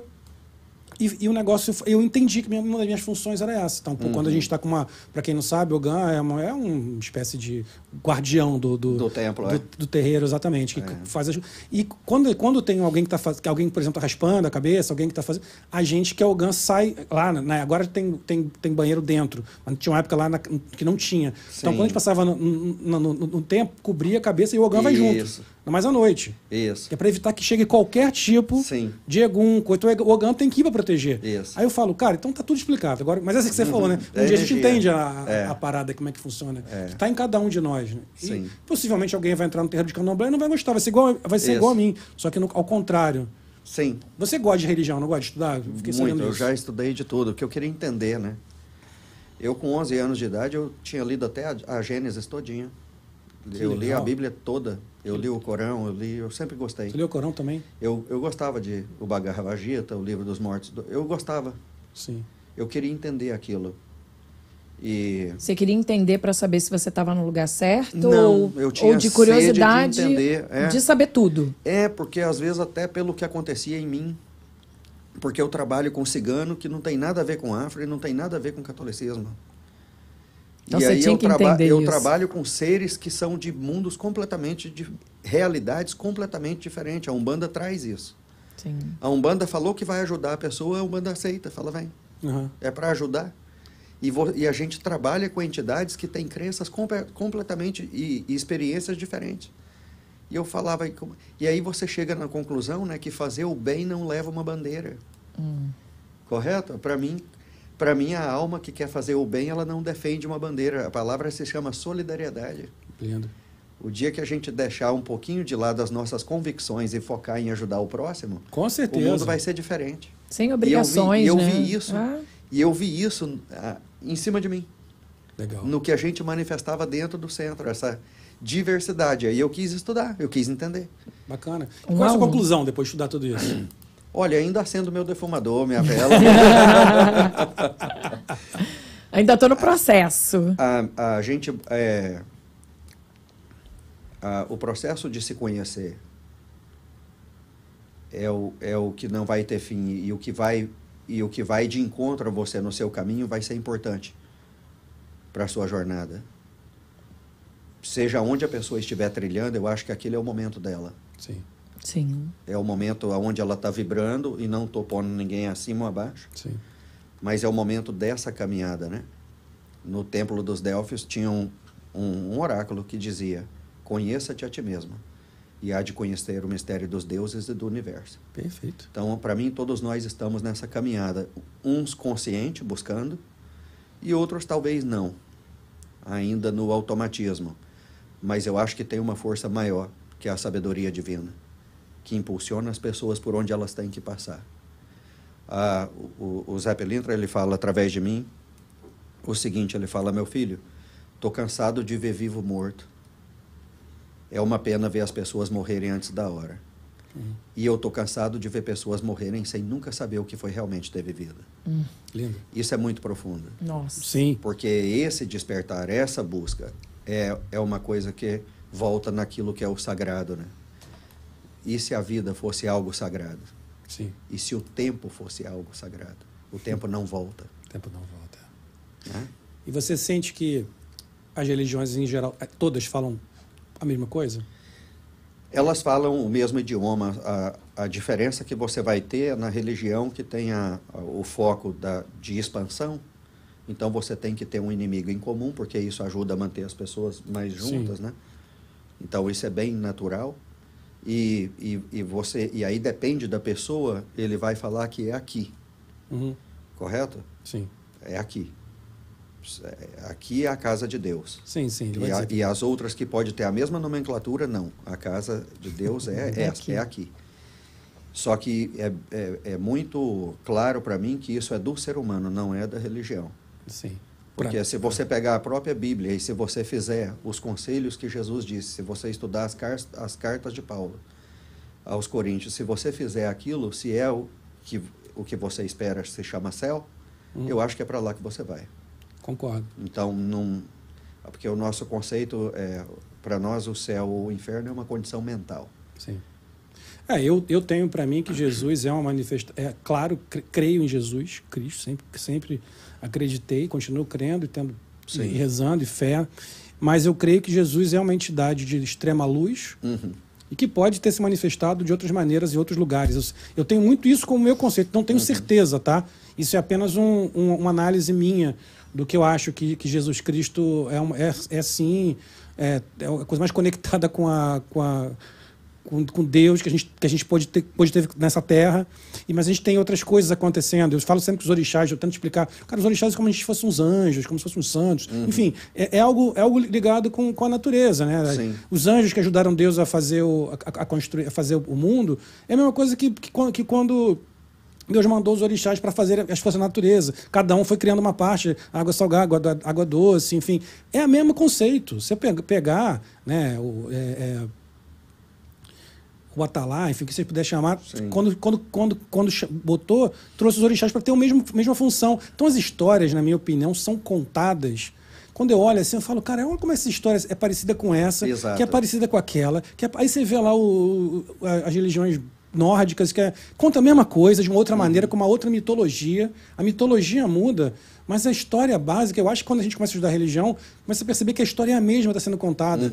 E agora eu comecei a ver que eu tô meio pirado nessa história, os caras falando de, de os ufólogos, Sim. que começam a falar dos extraterrestres. E começa a falar que, e começa a contar a mesma história. Mesma história. Eu tive no Egito em março, na- no Spring Break das crianças. Eu tive eu fiz todo o Nilo. Eu fiz de Abu Simbel a Alexandria.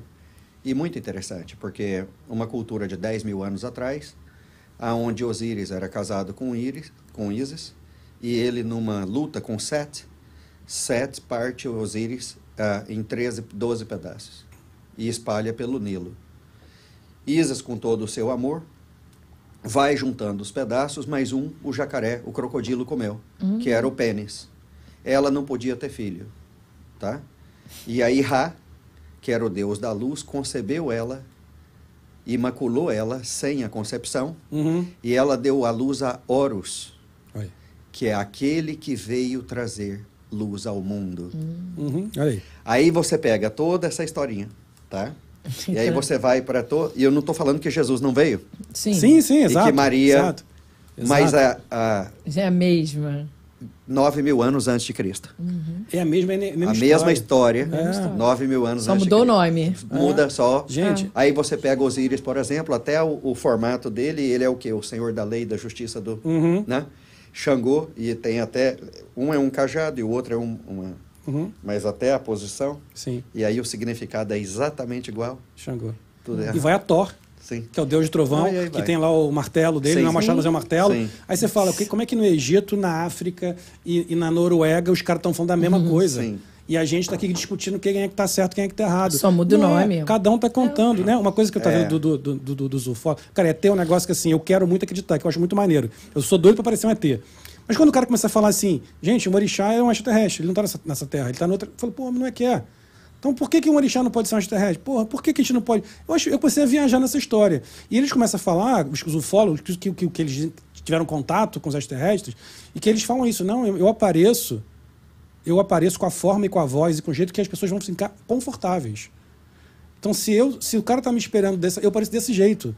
Né? No, no extraterrestre, não pode ser mais isso de Deus, então tanto faz para mim. Sim. Pouco me importa. Acho que importa é a evolução. Eu achei isso muito bacana, cara. Então, isso que você contou, essa, essa não. A história, parte parte de Egito eu não conheço muito. Mas é muito maneiro. Essa, eu fiz essa pergunta por isso. Eu percebo a história se repetindo em todos os lugares. Isso. E a gente brigando. A gente não, né? As pessoas brigando por uma coisa que tá todo mundo falando a mesma coisa, cara. É. Não é? E é muito maneiro. Mas as pessoas não param para analisar isso. Que é a mesma história que já passou, que alguém já contou, ou que tá na Bíblia, é igual, só muda o nome. É o seguinte, religião, futebol, política Eu ia falar e, isso. e a vacina. É que nem futebol, Vamos né? manter a nossa amizade. Isso. Esse tema a gente deixa para um canto, né? É, é a gente aí. conversa porque estamos aqui conversando. Claro. Mas nunca na intenção de falar é isso, e até eu, como Você- sacerdote de Umbanda, Ah. o que eu faço no meu terreiro é o que eu faço no meu terreiro. Eu não falo Umbanda é assim, quem não estiver fazendo desse jeito está errado, Tá porque errado. seria uma mentira. É verdade. Sim. Então, isso aqui é um bate-papo, porque ah, não existe a religião, futebol, política e a vacina. Cada um tem a sua. Vamos manter nossa amizade e, e tá tudo certo. Não vamos brigar no grupo do- da conversa- família. Não, a gente conversa sobre o tema. Sim. Conversar pode, mas respeitando o outro onde ele está e não Sim. tentando invadir. Aí, né? E os tá, aí temas tá o têm- ponto, cara. os temas têm as curiosidades, as pessoas É. que ouvem coisas que não entendem, querem tirar É. dúvida.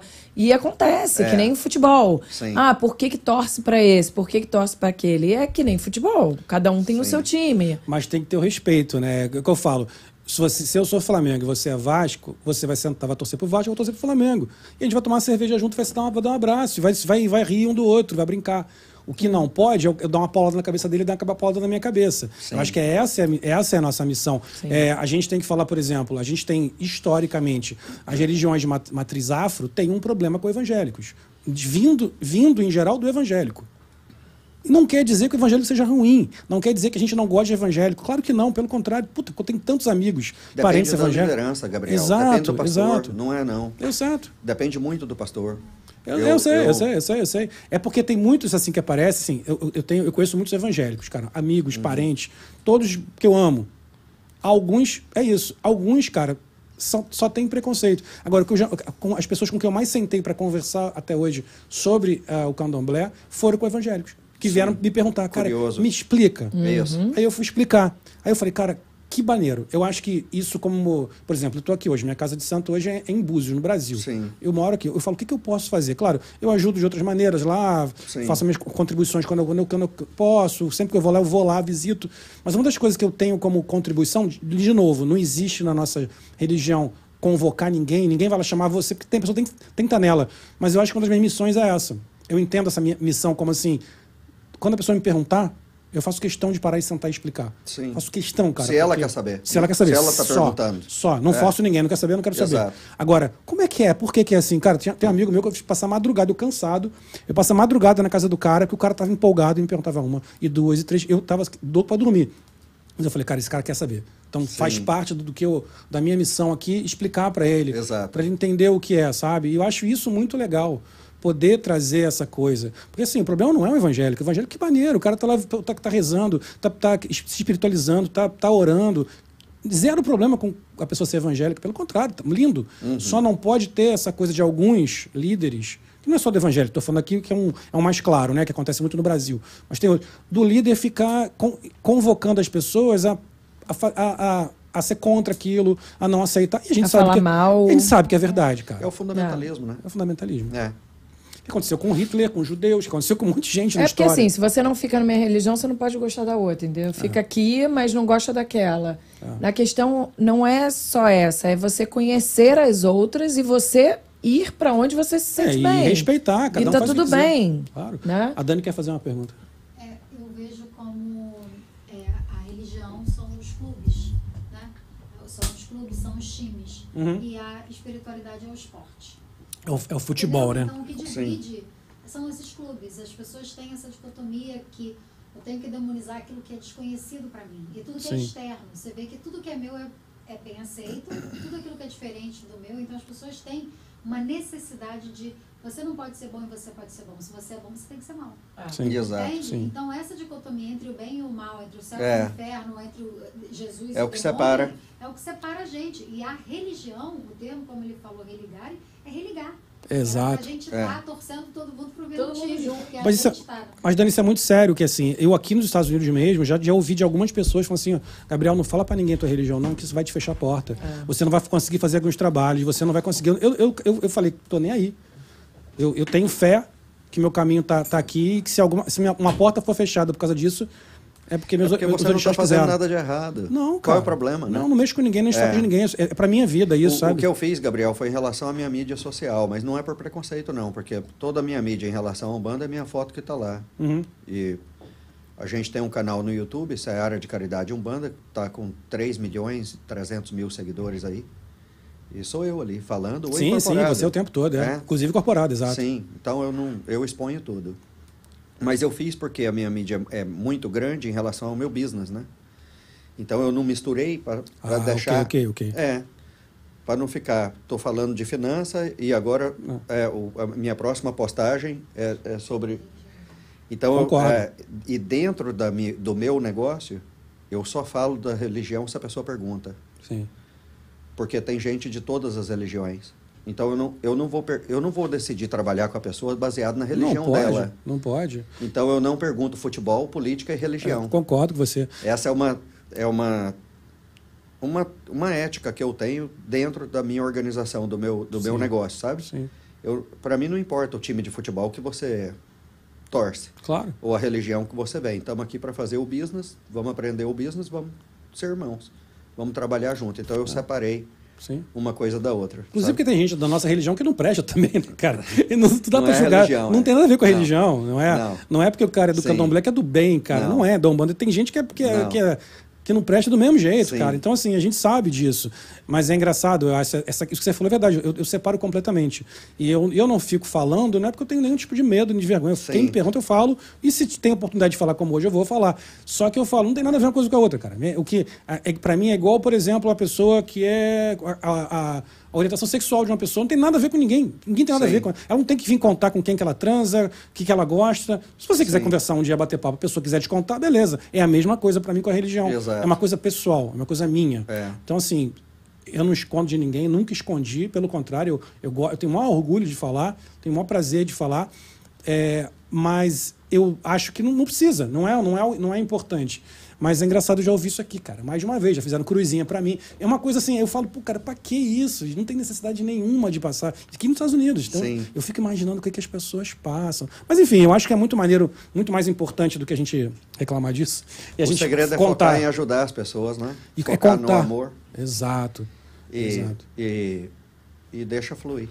Exato. E contar um pouquinho. Você, você, você, você se incomodaria de contar um pouquinho sobre que- quem são os orixás? Que eu acho isso uma coisa mu- muito bonita, cara. Eu vi você, falando isso, você é bem legal. tem, ah, como eu disse, a- a- foram várias etnias que chegaram ao Brasil, várias culturas diferentes, inclusive na visão em relação ao que é o orixá. A cultura banto, ah, que vai pegar a costa, Congo, Angola, Moçambique, vai ver o orixá como uma força, uma força que mantém a natureza. Porque você tem o orixá na explicação da criação do mundo, da manutenção, e o orixá cabeça, Certo. personalidade. A cultura Jeje, Jeje Mahi e a cultura do Queto vai ter o orixá como um ancestral. Uhum. Como eu disse, se você for em Oió, que é o reino de Xangô, você vai pegar na mão de um Xangô que está vivo. Uhum. Que o- eles consideram que todo mundo é filho daquele ancestral. Isso aí. Então, é, tem isso. Agora, nós aprendemos a rezar com os católicos e não tem nada de, não tem nada de errado com isso. Uhum. Eu ainda, embora eu, eu explico isso, e eu explico isso no terreiro, eu ainda peço assim, ô Ogum, me ajuda como o Ogum que está lá. Uhum. Mas o, quando se fala de orixá, ele não tem uma forma humana, ele é uma força, Aham. correto? Sim. Então, não é o Ogum que está lá, é o Ogum que está aqui. Perfeito, legal. Ori é cabeça, chá é força. Orixá, a força da sua cabeça. Não existe um orixá como o seu, Uhum. porque você é uma pessoa única. O seu orixá é único. Uhum. Então, por isso que eu falei mais cedo, estar de bem com seu orixá é estar de bem com você mesmo. Né? Você, Maravilha. você estando de bem com, com você mesmo, você vai estar de bem com todas as energias e o nome que você der a elas propensas a você, né? Então, a, o orixá, ele está no ar, ele está na água, ele está na comida, ele está na terra. Quando você fala de Omolu, nós estamos falando da força de transformação. Tudo que veio para transformar, não é? Por isso que ele é considerado o pai da saúde, o pai da doença, né? Porque são veículos de transformação do ser. Sim. Você entrega a pipoca ao Omolu porque é o milho colocado numa pressão de 400 graus. Então ela se, tor ela se abre numa flor. Ah, tá. Em outras palavras, tudo que você está passando na vida hoje está te transformando, está te ajudando a florescer, porque maturidade você não compra na venda. Você cresce com aquilo que você passa. E Iemanjá é o orixá da geração, tudo que gera, toda a força, toda força que está gerando.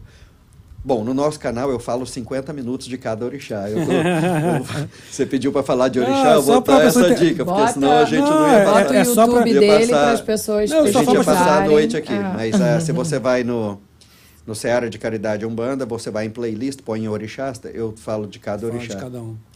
Ogum é a força, é, é, é o impulso. Quando, quando, quando a pessoa vai num terreiro de Umbanda e ela vai no pé de uma preta velha e fala, ô vovó, tô tão descrente, nada dá certo, eu já não acredito que tudo que eu faço tá ruim, e eu tô tão, sabe, desanimada com a vida. Aí a preta velha fala, ô Zefia, vem cá, faz uma oferenda para Ogum. O Ogum não precisa de oferenda, quem precisa, e o que é uma oferenda? São os elementos que vibracionalmente está atraindo essa força para a pessoa. A oferenda é para a pessoa, não é para o Ogum. O Ogum não vai vir cheirar as flores. É para ela parar e fazer. É para atrair essa força que a Atrai. pessoa está precisando de um impulso. Eu preciso ir- agir, né? É a quebra da inércia, né? Xangô é o bom senso, é, é o, é, a- é o senso de justiça, é o discernimento, né? E Oxóssi é o orixá da abundância, do conhecimento, da psíquique, né? É a busca constante do ser. A Mamãe Oxum, ela é o orixá não só da prosperidade, mas quando se fala do amor e da beleza, mas até o próprio ato de Oxum, ela mostra o Abebé, o espelho dela, com quem diz, eu mostro a beleza que habita em você. Eu, só po- eu só posso ver no mundo aquilo que eu enxergo Uhum. em mim. Então é esse Sim. tipo de beleza que estamos falando. Nanã é o orixá da maturidade, é o orixá da ancestralidade, é o orixá da ascensão, né? E aí vai. E tem E uma lista. Tem uma Lindo, né? lista. É, mas é- eu vi que você São- falou um pouquinho, é são muito nomes, bonito, mas o, o- É. o- a pessoa confunde muito, né? Porque se você falar assim, ah, o pessoal do candomblé ou da Ubanda cultua vários deuses, né? Se você for na Bahia e sentar com uma mãe de santo lá na Bahia, uma senhora, e falar quem é Deus para a senhora, ela vai falar, ah, meu filho, é o Lorum. Ah, é o Lorum? E o que é o Lorum para a senhora? Causa de tudo. É a causa de tudo, é o princípio de tudo, tudo está e vibra nele. Né? Ah, e o que são, então, os orixás? Qualidades, partículas dessa, do que seria de- essa divindade. Né? O Batalá, o Oxalá seria o amor na essência. Sim, sim, sim. Sim. E por isso sincretizaram com Jesus. Exato.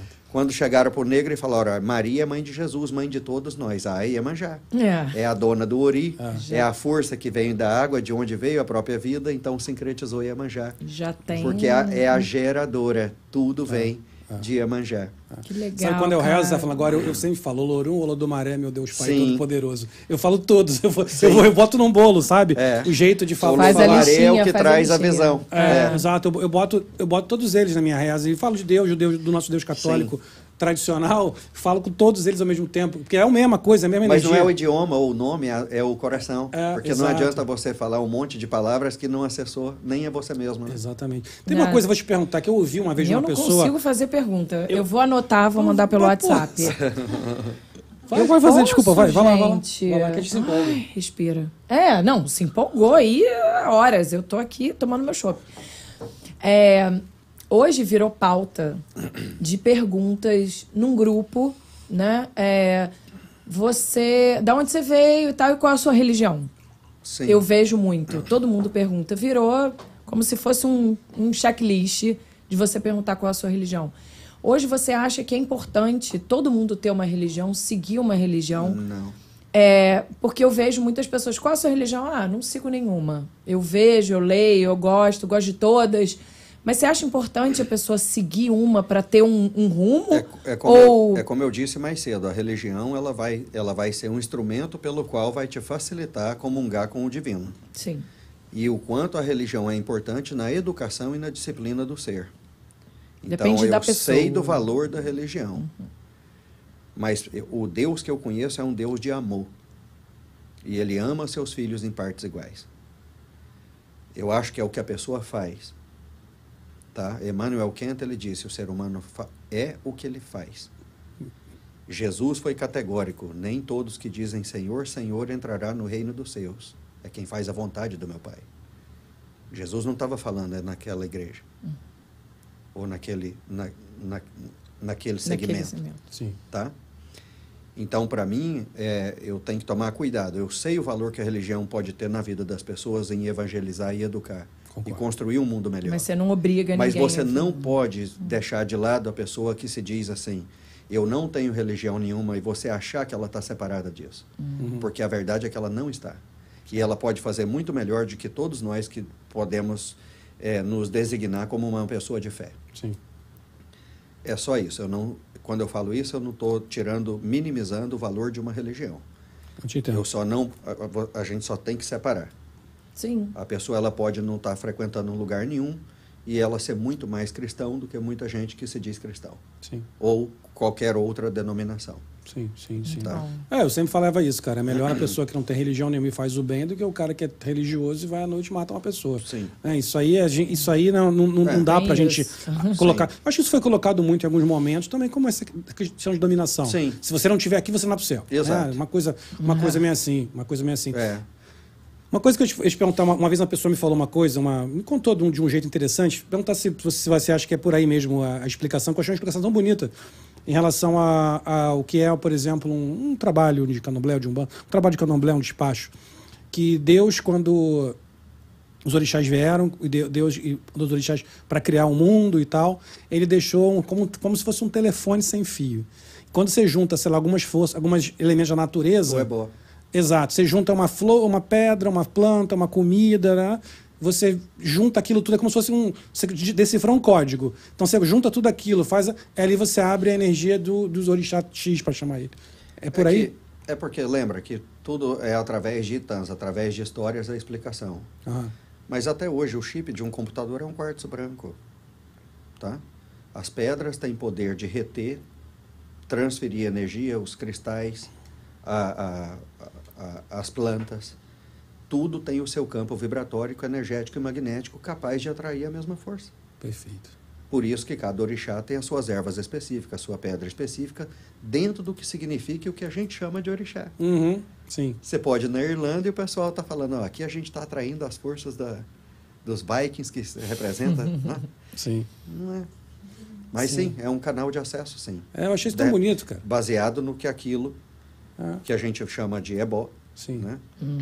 Tá atraindo, buscando atrair. sim. Eu acho tão bonito O imã, isso. atrai o, imã atrai o ferro. É, é isso. Tá? Eu, acho, eu Ah, acho sim. isso- eu acho essa explicação tão singela e bonita, porque Uhum. fala de natureza. Por que, que tem tanta coisa na natureza? Por que, que tem uma pedra assim, tem a outra pedra Isso. diferente? Por que, que tem tanta coisa? Por que, que Deus deixou tudo, tanta coisa assim? Tudo Sim. com seu sentido.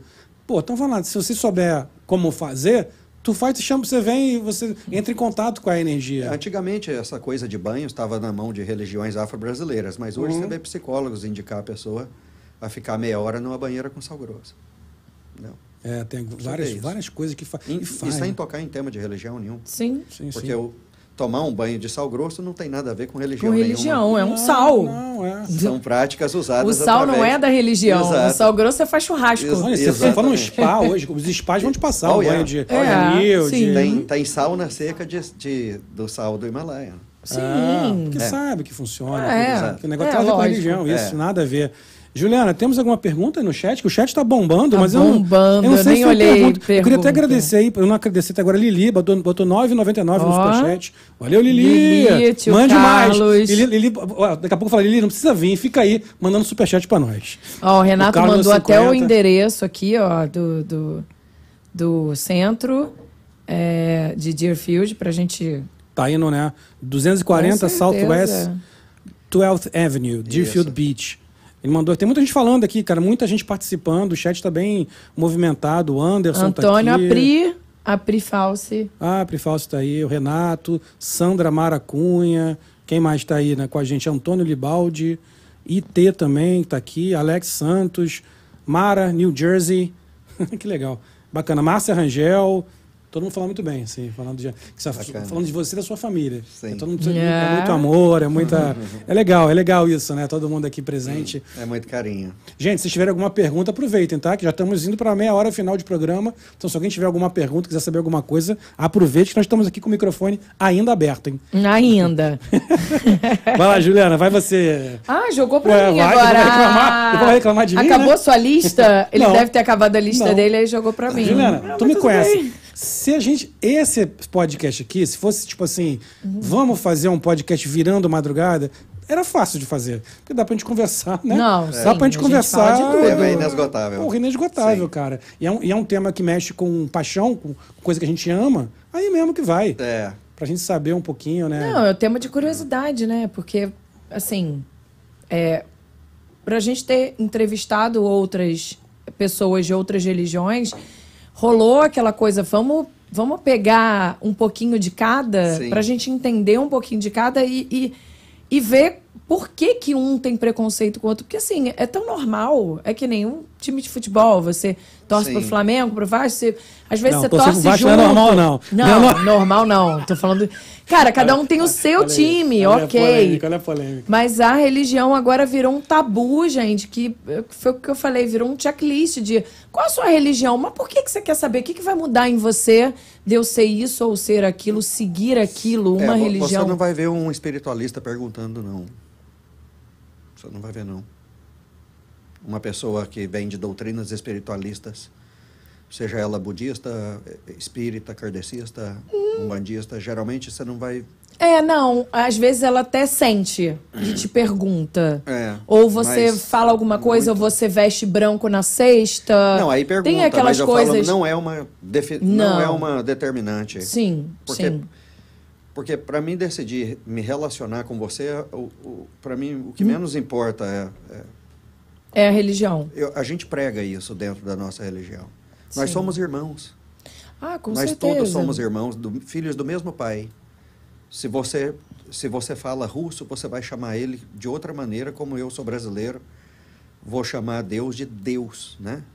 E não é preconceito você estudar a Bíblia em outro lugar, de outro, sabe? Mas parece. É. Parece que se a pessoa segue de uma outra forma, ela está estudando a Bíblia de uma outra forma. Mas aí é que tá, o preconceito está dentro é do ser humano. é do ser não humano. É da religião. É muito. é- É. Não sei. Então a gente não a gente geralmente você não vai ver muito pessoas de doutrinas espiritualistas que isso seria uma Seria uma- um cerceado saber também. Não. Né? Sim. Porque assim, a gente não precisa cercear o saber, o conhecer, o sentir, Sim. o experimentar. é Sim. Né? Aqui tem uma, uma coach espiritual, Ivan, Ian- Iana Van Zant, o nome dela é diferente.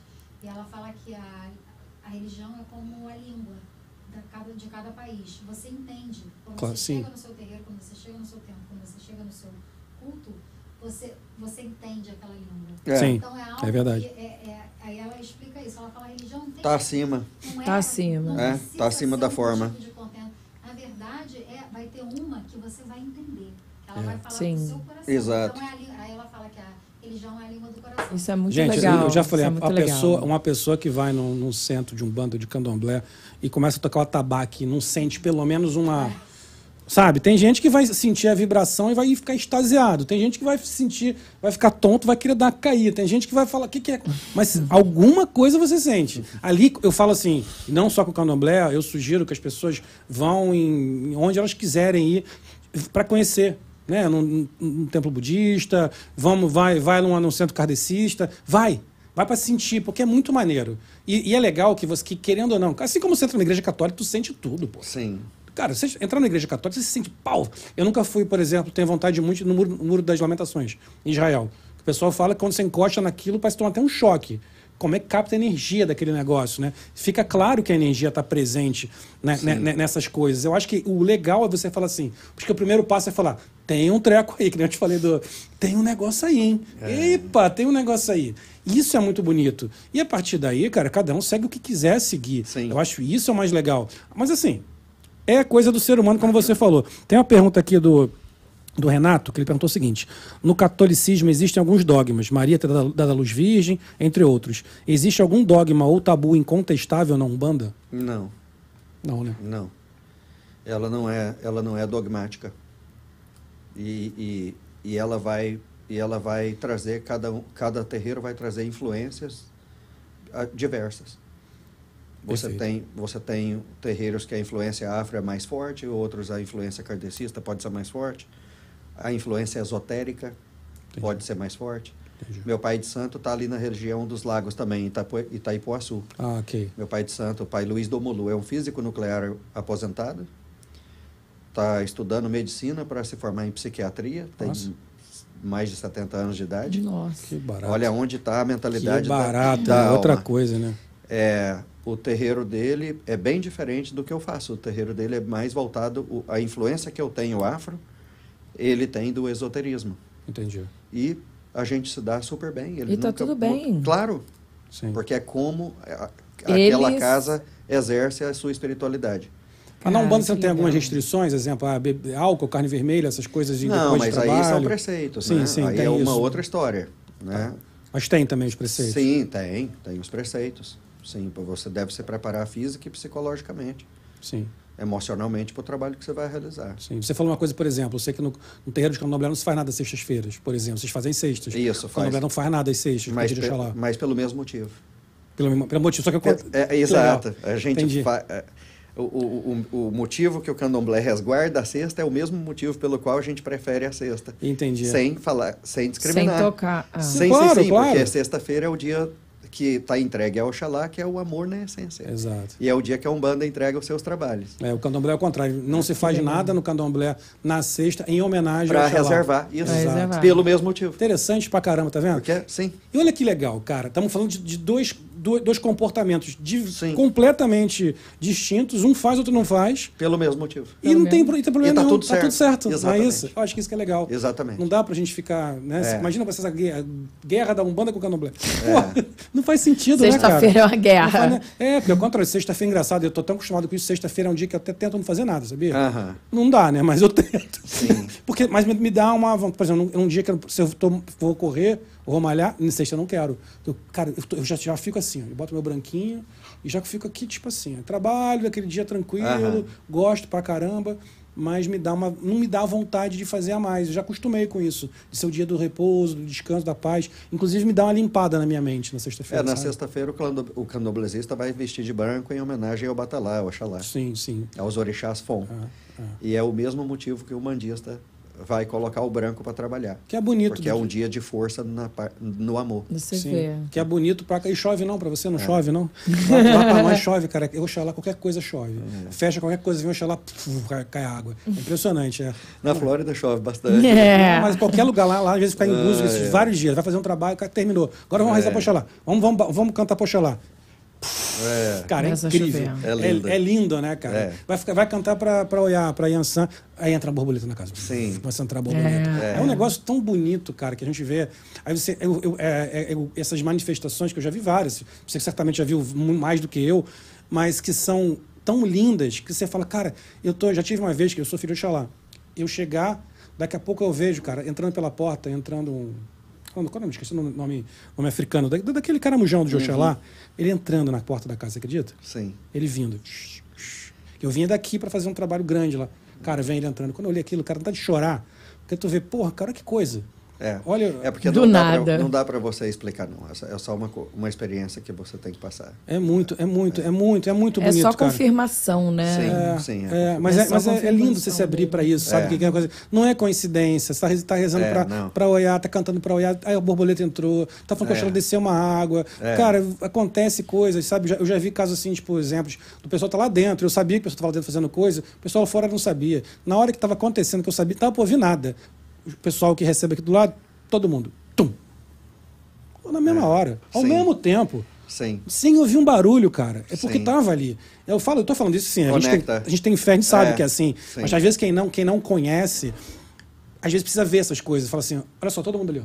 Fru, ao mesmo tempo. Um E- atrás do e- outro. Tá lá dentro acontecendo uma coisa que eu sei que está acontecendo, que eles estão rezando, estão rezando. Sim. Mas a energia veio tão forte que esse povo todo que que é sensitivo é, foi, incorporou ali. Bola. Todo mundo, cara. É. E, é- e é- eu acho, é, para mim é uma coisa tão linda. E obviamente eu estou falando da minha religião, mas de novo eu volto a repetir o que nós falamos aqui como mensagem. Isso vale para qualquer um, cara. Sim. Qualquer religião não precisa. Você não precisa, ninguém precisa ser candomblessista ou um bandista. Seja o que você quiser. Se não quiser ser nada, não seja. Mas eu, eu sempre, o que eu falo é assim: se conecte, cara. Se conecte, sabe, com a energia. Tenta entender que o espiritual faz parte do ser humano. A única coisa que eu acho, Paulo, é que o ser humano que não entende que existe o lado espiritual, esse tá, tem um problema que precisa ser resolvido, sabe? Porque o que você vai fazer com o seu lado espiritual, problema é. Mas, assim, eu acho que tem que entender. A pessoa precisa entender que existe o lado físico, você tem que cuidar. Tá doente? Ou, ou, ou se, melhor ainda, prevenir para não ficar doente. Sim. Tem o psicológico que é muito importante e tem o espiritual que faz parte do, do que faz parte da gente, sabe? Então assim, eu acho que isso é muito é muito importante. Mais alguma pergunta? Aí no, no chat, Não, sua? já foi.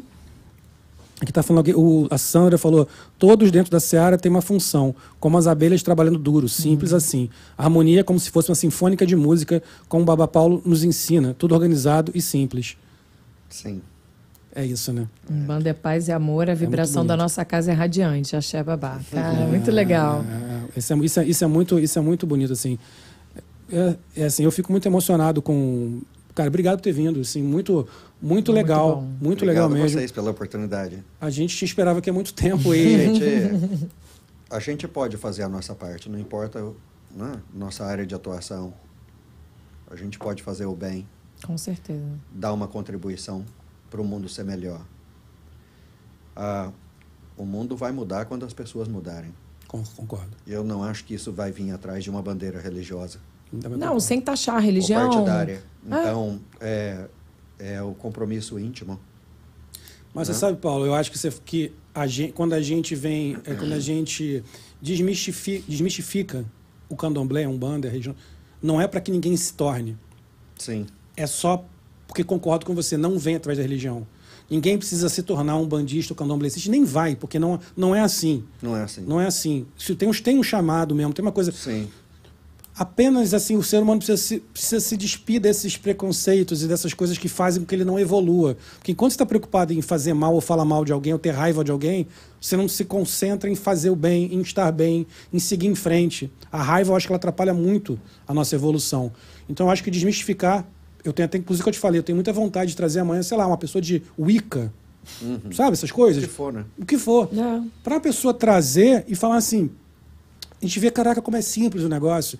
Então, as pessoas irem se despindo desses preconceitos e seguindo o caminho delas, cara, fazendo o que elas quiserem. Pô, se eu falar com alguém, se eu trouxer um, um cara para falar de budismo aqui, eu não vou virar budista por causa disso.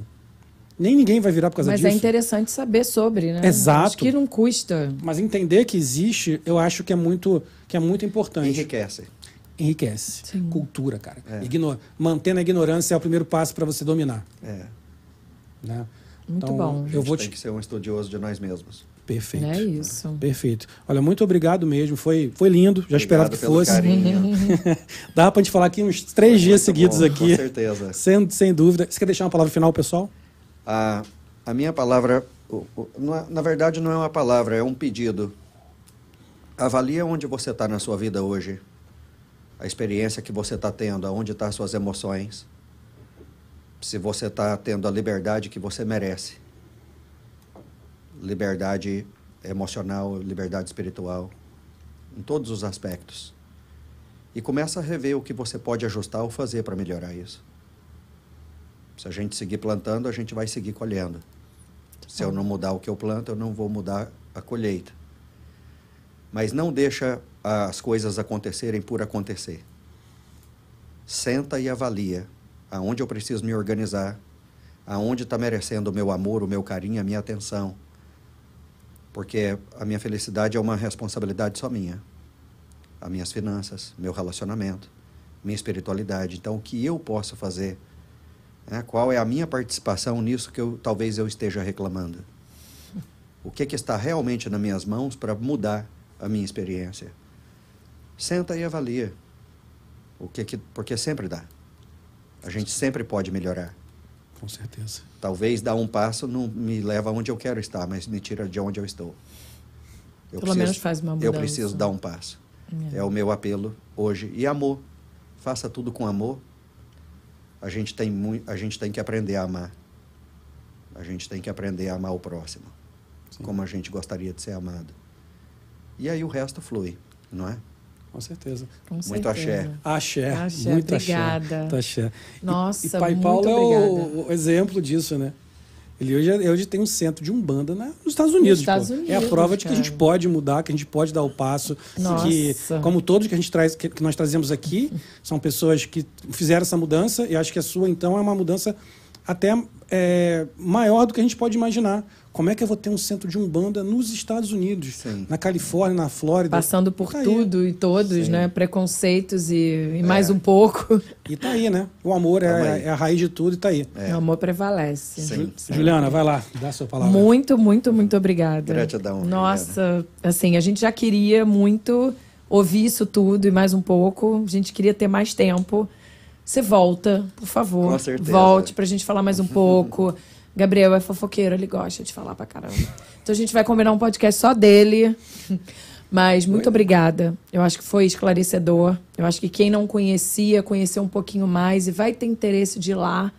É, entender o que, qual é o seu trabalho. Que não é só a religião, e sim esse amor que você passa e que você Sim. ajuda todo mundo.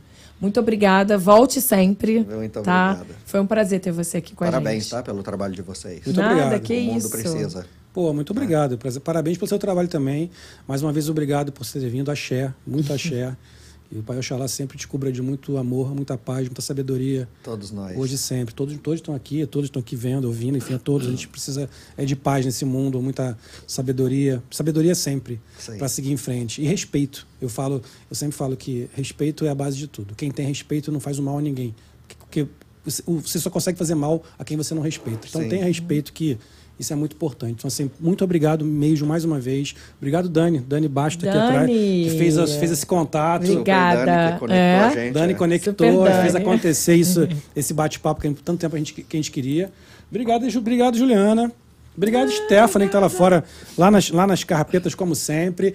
Stephanie, bota para mim, por favor, aí de novo o Instagram da, da Seara de Caridade, do, do Pai Paulo Dogum. Olha ó. Para quem seguir lá, segue ele lá, segue lá, vai lá, vale a pena. Mesmo que você não seja um bandista, mesmo que você. Segue para você ver, para aprender, para ver o que está acontecendo. Tem o canal no YouTube, tem lá o canal no YouTube que ele fala um monte de coisa. Seara de Caridade Umbanda. Um, Umbanda, exatamente. Era Ca- Caboclo Tom Penambá, não era o nome? Não, Ou- é Seara de Sempre Caridade? Umbanda. Ah, É, legal. o Então tá canal bom. do YouTube. é. Ah, tá bom, tá bom, entendi. Legal. Então vai lá no canal do YouTube, segue, ele fala muita coisa e, e vai ver também sobre outras religiões, vai estudar. Cara, vai aprender. Eu acho que isso é, é uma- a mensagem dessa, dessa live é aprenda. Não, você não precisa mudar a sua religião. Quando você aprende sobre as outras religiões, não é porque você não respeita a sua e que você não vai continuar na sua. É só para você aprender também como os outros pensam, como a pessoa do seu lado que segue uma outra religião. Por que, que ela está lá? Por que, que ela pensa daquele jeito?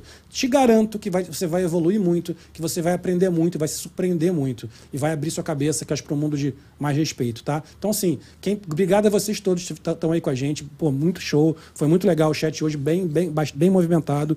Obrigado a todos vocês. Assim, passem para frente. A gente sempre fala assim, a mensagem que o Pai Paulo deixou aqui é, é muito importante. Passem para frente. Não só a nossa live, as lives dele também. Quem está falando sobre isso, passem para frente. Eu acho que tem muita coisa. Nós vamos ter durante a semana alguns cortes, tanto no nosso canal do Instagram, no Bubbles Podcast, como no outro canal, Cortes do Bubbles. O Corte do Bubbles é um outro canal, a descrição está aqui embaixo, então procura como Corte do Bubbles, que também você vai encontrar. Lá no Corte do Bubbles a gente coloca cortes maiores, tá? No Instagram são cortes mais curtinhos, pedaços mais curtos, tá? Que vai vão mais ali no, no Rios e tal. É, mas a gente tem no, no Corte do Bubbles cortes mais, mais longos. Então é legal para você compartilhar, para você mandar para alguém uma parte do que, do, que ele, do que ele falou aqui, do- dos ensinamentos, que eu acho que sempre ajuda alguém que às vezes está com aquela, com aquela dúvida ou está precisando ouvir aquela palavra ali de amor. Beleza? Obrigado Stone House, a produtora que montou os estúdios do Bubble essa semana, inclusive, Juliano. Nem te mandei. Recebemos uma. A Sayuri que veio aqui, trabalha com terapias orientais, elogiou pra caramba o podcast, o melhor podcast que ela já veio. Elogiou bem, fiquei muito feliz assim, de ouvir, da, que gostou muito do nosso estúdio, da estrutura. Então, o Stone House que montou aqui o estúdio do Bubbles, também a parte técnica toda. Obrigado aí, Stone House. Obrigado a IC Solutions, a melhor agência brasileira de publicidade, marketing, design e eventos dos Estados Unidos. Se você quer fazer trabalho de marketing aqui na, nos Estados Unidos, uma agência que fala, que está aqui há mais de 10 anos, mas que fala português, a IC Solutions também está aqui na descrição, procura lá. Obrigado, obrigado a todo mundo que está aqui com a gente mais uma vez. Semana que vem tem mais. A gente teve um, um- o convidado hum, da semana que vem não pôde vir. A gente está aqui trabalhando para trazer um novo, então não sei te dizer quem é que vai ser, né? Mas alguém vai. Quinta-feira, quinta-feira estarei. Se não, a gente traz o Pai Paulo de novo e fala mais. Mas aí vem só eu, só eu. tira É, tira Gabriel e ele. Eu não Tira- preciso vir. Tira ela, tira ela. De novo, eu, eu chamei o, o pai Paulo de Paulo o tempo todo por uma questão de estamos aqui numa conversa, achei que era mais descontraída, mas assim, todo respeito, eu sei da todas as Sim, não preocupa não. questão da, Uhum. eu sei, de todo respeito sempre, tá bom? Galera, muito axé para vocês, energias positivas pra você. Bota aqui, bota aqui, bota aqui, Stephanie, bota aqui, ó.